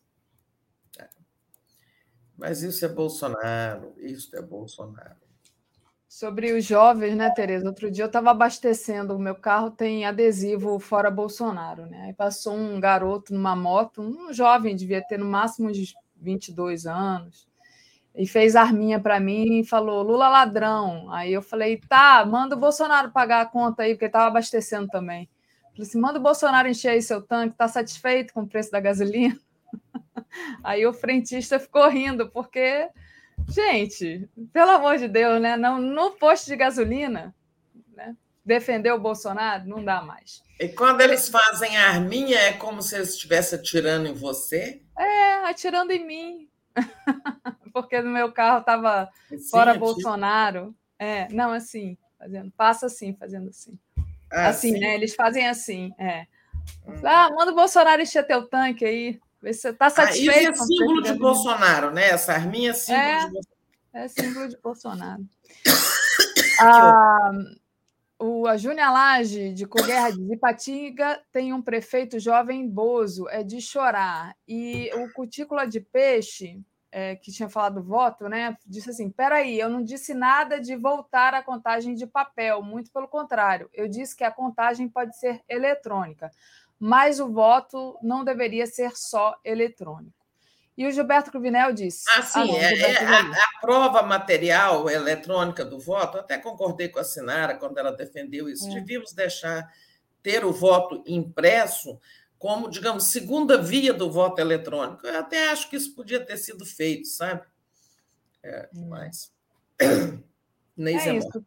Tereza, vamos encerrar porque você precisa descansar. É, a coisa piorou. A coisa piorou. Mas deixa eu ver se tem algum assunto que eu ainda queria falar. Enquanto você vai procurando, deixa eu então adiantando aqui a programação de hoje. Às 10 horas, Sua Excelência, o fato, o plenário da Câmara virou cafofo de miliciano, é o tema. Às 11 horas, giro das 11, Dória desiste, é o funeral do PSDB, mais 58 anos do golpe, Braga Neto quer mais. 13 e 30, é, Michel German, um setor da esquerda tem tesão pela guerra. 14 horas, Dandara Tornatzin, a voz da juventude negra na Câmara. Às 15 horas, Panorama. Às 16 horas, Estação Sabiá. Memórias literárias com Lívia Garcia Rosa e José Castelo. Lívia é minha prima, gente, vou assistir. Às 17 horas, Um Tom de Resistência, Transtornos Psíquicos e Sexualidade. 18h30, Boa Noite 247, 22 horas, o dia em 20 minutos e 23 horas, live do Conde. Eu não sabia que a Lívia ia participar hoje, não. A gente tem cada surpresa aqui nessa TV 247. Mas fala, Tereza, o que ficou faltando aí comentar? Não, não, é isso. O Lula terminou aqui né, a passagem pelo Rio, maravilhosa, gloriosa, terminando com a festa da Mangueira. Estará na Bahia hoje, né, para a, ali tentar, digamos, é, acabar de pacificar aquilo né, e dar um apoio lá ao lançamento da candidatura do Jerônimo Almeida, né? acho que é Jerônimo Almeida, o candidato do PT. É, e lá fecharam a chapa ontem, a Bahia, o PT fechou uma aliança com o MDB, que é o partido do vice Geraldo Júnior, né? É, o vice do Jerônimo e o senador Otto Alencar, do PSD, disputando. Jerônimo Rodrigues. Jerônimo Rodrigues. Rodrigues. Então, a chapa Jerônimo Rodrigues para governador, Geraldo Júnior, como ele se disse ali, também o vice é Geraldo, Geraldo Alckmin do Lula, Geraldo Júnior na Bahia, Geraldo Júnior no, de vice e o Otto Alencar, é, que é um ótimo senador, é, disputando o novo mandato de senador. Né? Muito bom. Então, agora, hoje, Lula na Bahia. Também vai ser festa. Vai ser festa. Imagino. A Ali Oliveira diz: concordo com voto blue, duplo registro eletrônico e impresso. Então, com isso, gente, a gente se despede aqui. Tereza volta no boa noite. Beijo para vocês e até amanhã para mim. Tchau, valeu. Tchau, tchau. Até amanhã. Até